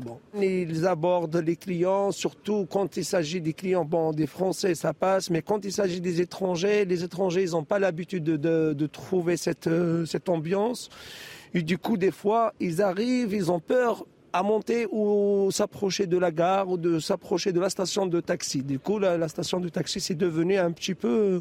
C'est comme... Euh, voilà, on n'arrive pas à trouver notre, euh, notre rythme. Euh, je ne peux pas condamner personne, mais il faut, il faut, avoir du il faut faire du nettoyage concernant la gare du Nord. Allez, il faut faire du nettoyage concernant la gare du Nord, dit ce, chauffeur de, taxi. Voilà, c'est le, chaos souvent, euh, la cour des miracles, comme on dit, euh, dans cette, euh, dans cette gare du Nord. C'est pour ça que je voulais qu'on y revienne et qu'on écoute ces témoignages recueillis par l'équipe de CNews. On est avec Sophie Audugé. Bonjour. Bonjour. Merci d'être avec nous, déléguée générale de SOS Éducation. On va parler éducation. Le niveau de nos, euh, nos jeunes baisse. Et face à la baisse du niveau en orthographe, Papendiaï veut renforcer la pratique de la dictée une dictée par jour en CM1 et en CM2. Bon, ceci c'est pas une c'est pas une, révolution, hein. C'est une idée euh, c'est une idée assez simple, assez simple. Est-ce que vous la soutenez cette idée, tiens Sophia Digé Alors en fait le problème, si vous voulez, c'est pas de savoir si euh, remettre la dictée est une bonne idée, c'est plutôt de rappeler que de l'avoir enlevée est un désastre absolu. Euh, le problème aujourd'hui, c'est que les résultats des enfants sont absolument catastrophiques. Hein. Pendant euh, certaines périodes, on avait euh, des difficultés, sauf et qui étaient minimes. Hein. Aujourd'hui, et c'est un petit peu, on en avait déjà parlé d'ailleurs sur un de vos plateaux. Euh, en septembre, on fait des évaluations et les évaluations de septembre en entrée en sixième cette année ont, ont démontré des résultats qui sont absolument catastrophiques. C'est-à-dire que 50% des élèves qui entrent en sixième n'ont pas le niveau de CM2 en compréhension de texte, en lecture euh, et en orthographe. Alors dans là, toutes dans, tous les, dans toutes les régions de France, dans, toutes, les catégories sociales. Absolument, c'est bien tout le problème. C'est-à-dire que le problème aujourd'hui du désastre du niveau touche tout le monde. C'est-à-dire qu'il y a un enfant sur deux qui rentre en sixième qui n'a pas le niveau de CM2.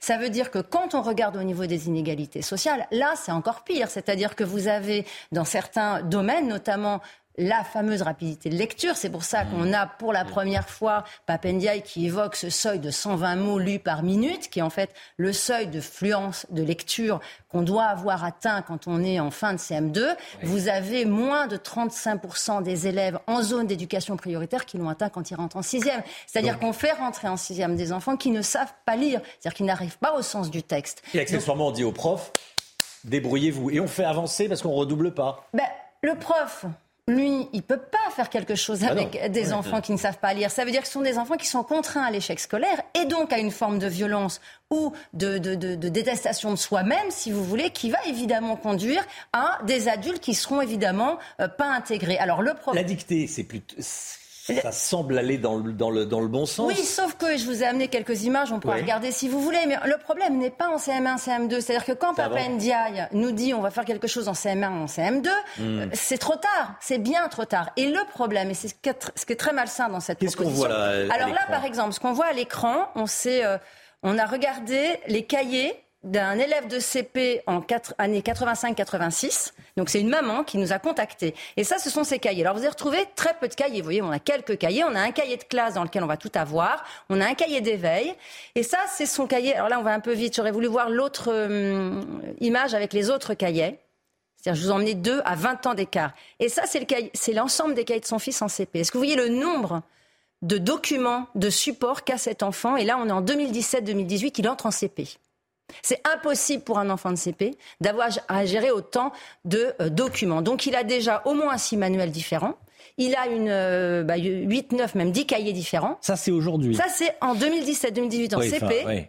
Et là, alors bon, je pas, on parle même pas de l'effet mmh. développement durable qui est juste aberrant. Hein. Mais c'est impossible de travailler avec autant de supports différents. Évidemment, aucun ne sera complètement rempli. Et maintenant, on peut prendre l'exemple que montrait donc l'autre photo. Vous allez voir la, la, différence de cahiers entre la maman et l'enfant.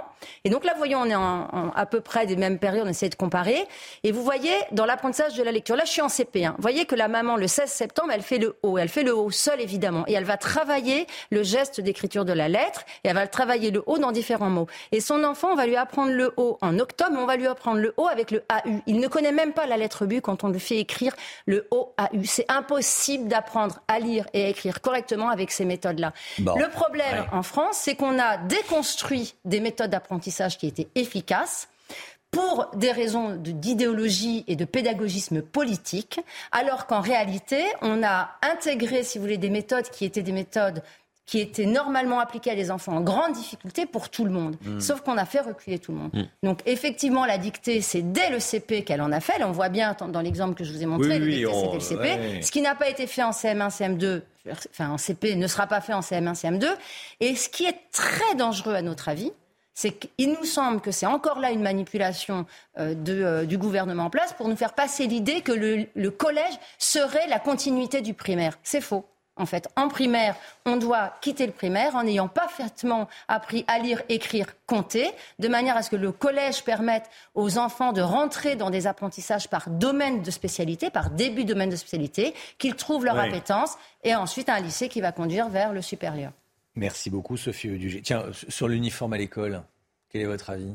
Bah, nous, notre avis, c'est que l'uniforme permet d'éviter les inégalités sociales, d'apaiser un peu tout ça, mais ça ne réglera pas les problèmes d'autorité euh, qui sont quand même euh, importants à l'école publique. Oui, inégalité à l'école. Merci beaucoup, Sophie Audugé. Merci à vous. Déléguée générale de SOS Éducation. La santé, tout de suite, avec le docteur Brigitte Millot. Votre programme avec No Fin Solution, l'expert de la laine minérale de verre, éco-conçu pour un intérieur sain et confortable. Bonjour Brigitte. Bonjour. Merci d'être là. Vous nous parlez ce matin de l'importance du moment auquel on donne un traitement. Le moment auquel on donne un traitement, la chronothérapie. Et vous allez nous expliquer de quoi il s'agit. Oui. Alors pour comprendre, Romain, quand vous devez vous déplacer dans la journée, vous allez adapter votre déplacement au moment du déplacement. Par exemple, si vous avez un rendez-vous dans Paris à 6 h du matin ou à 18 h, à 6 h du matin, vous allez mettre 5 minutes. À 18 h, une heure, plus d'une heure peut-être même. vous allez, pour optimiser votre temps, vous allez, ça va varier en fonction de la journée, on va dire. Et eh bien la chronothérapie, c'est pareil. Pour optimiser l'efficacité des médicaments, on va les donner à des moments différents dans la journée. Pourquoi? Parce qu'en fait, nous sommes régis par ce qu'on appelle une horloge biologique. Cette horloge biologique, elle va gérer toutes les fonctions du corps. Nos cellules, elles ne fonctionnent pas au même moment. Euh, les, hormones, elles ne sont pas sécrétées au même moment. Là, je vous ai mis juste quelques exemples. Hein. Tout ça, c'est quand même géré par la lumière. Hein. N'oublions pas que heureusement, on est à peu près tous euh, gérés pareil. Euh, sinon, ce serait compliqué d'arriver à vivre avec des gens qui travaillent au-dessus, euh, qui sont réveillés toute la nuit. Ce serait invivable. Hein. Donc tout ça, c'est géré par la lumière. La nuit, le jour, la sécrétion notamment de mélatonine, l'hormone du sommeil, avec l'obscurité, on le voit bien, elle est sécrétée le soir et arrête des sécrétions le matin. Et là, je vous ai mis que quelques exemples. Mais des exemples, il y en a plein. Par exemple, notre système digestif et notre système urinaire, il s'arrête le soir. Pourquoi? Pour qu'on ne soit pas dérangé pour aller faire pipi ou autre la nuit. Et ça reprend le matin. Vous voyez, tout est... Ce qui fonctionne plus ou moins bien, parce qu'on se lève quand même la nuit. Pardon? Je dis, ça fonctionne plus ou moins bien, parce qu'on se lève quand même la nuit. Quand vous avez des problèmes de prostate, oui. Euh... J'allais dire, mais ça ne marche pas. Mais... Oh, j'ai pas dit je. mais c'était juste pour vous montrer qu'il y a des horaires différents, des fonctionnements différents. je vais vous donner encore quelques exemples qu'on va voir sur ce schéma, notamment notre cholestérol. Vous voyez, il est fabriqué essentiellement la nuit. Vous hmm. voyez sur le petit carton bleu ciel là, le cholestérol. Vous savez que le cholestérol, 80% du cholestérol cholestérol. C'est pas alimentaire. C'est fabriqué par notre foie. 80% hein. du cholestérol. Et alors, les, fabricants de médicaments, maintenant qu'on sait qu'en fonction de la journée, on n'aura pas les mêmes sécrétions, les mêmes fonctions, etc. Quand vous devez prendre un médicament pour faire baisser le cholestérol, une simvastatine, vous savez, ces médicaments qui se terminent par or en général, hein, euh, eh bien, on va les donner le soir, puisque c'est le soir qu'ils seront plus actifs pour faire baisser le cholestérol, puisque notre foie fabrique le cholestérol la nuit. Autre exemple que vous connaissez tous, la cortisone. On va le revoir sur ce schéma. La cortisone, elle est, le cortisol, c'est l'hormone naturelle hein, qui est sécrétée par les surrénales. Et sécrétée, vous voyez le petit carton bleu là-haut, à gauche, c'est sécrété le matin. Donc, quand votre médecin va, doit vous prescrire de la cortisone, le médicament, qui est un anti-inflammatoire très puissant. Il va, c'est aussi l'hormone du stress. En fait, le médicament, mmh. il mime l'hormone naturelle, le cholestérol. Et on va le donner le matin puisqu'il est sécrété le matin, on, fait la même chose avec le médicament, et comme ça, ça ne vous empêchera pas de dormir le soir, puisque c'est une hormone stimulante, dynamisante, etc. Donc voilà quelques exemples. Autre exemple, en cancérologie. Là, en fait, vous voyez, toutes les cellules de notre corps, elles, sont, elles fonctionnent à des moments euh, différemment selon les moments. Sauf que les cellules cancéreuses, elles, elles s'en foutent. Elles n'obéissent à rien. Elles n'obéissent pas à notre horloge biologique du tout. Et elles, elles fonctionnent tout le temps, tout le temps, tout le temps. Elles pensent qu'à une chose, c'est se multiplier, envahir les tissus, etc. Elles ne répondent pas à l'horloge biologique. Et ce qui fait que quand on donne une chimiothérapie, on va attaquer non seulement les cellules cancéreuses, mais aussi nos cellules saines, ce qui fait tous les effets secondaires.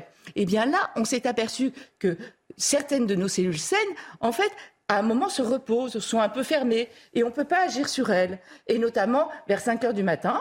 Et donc, on donne certaines chimiothérapies maintenant à 5 heures du matin, comme ça elles vont agir principalement sur les cellules cancéreuses et pas sur les saines. Donc on aura moins d'effets secondaires et plus d'efficacité. Et ça, c'est nouveau. Et oui, ça, fait plusieurs années qu'on travaille dessus. Mais plus on avance, plus on connaît. Avant, on pensait que c'était pour tout le monde pareil. Maintenant, on va plus vers du sur-mesure parce qu'il y a aussi des différences entre les hommes et les femmes. Euh, donc on, on va essayer de savoir à quel moment un médicament sera plus ou moins efficace. Là, je vous parle de médicaments. Mais c'est pareil pour des traitements. On s'est aperçu que, par exemple, la nuit, l'après-midi, pardon, oui nos cellules euh, se renouvellent, cicatrisent euh, mieux l'après-midi que le matin.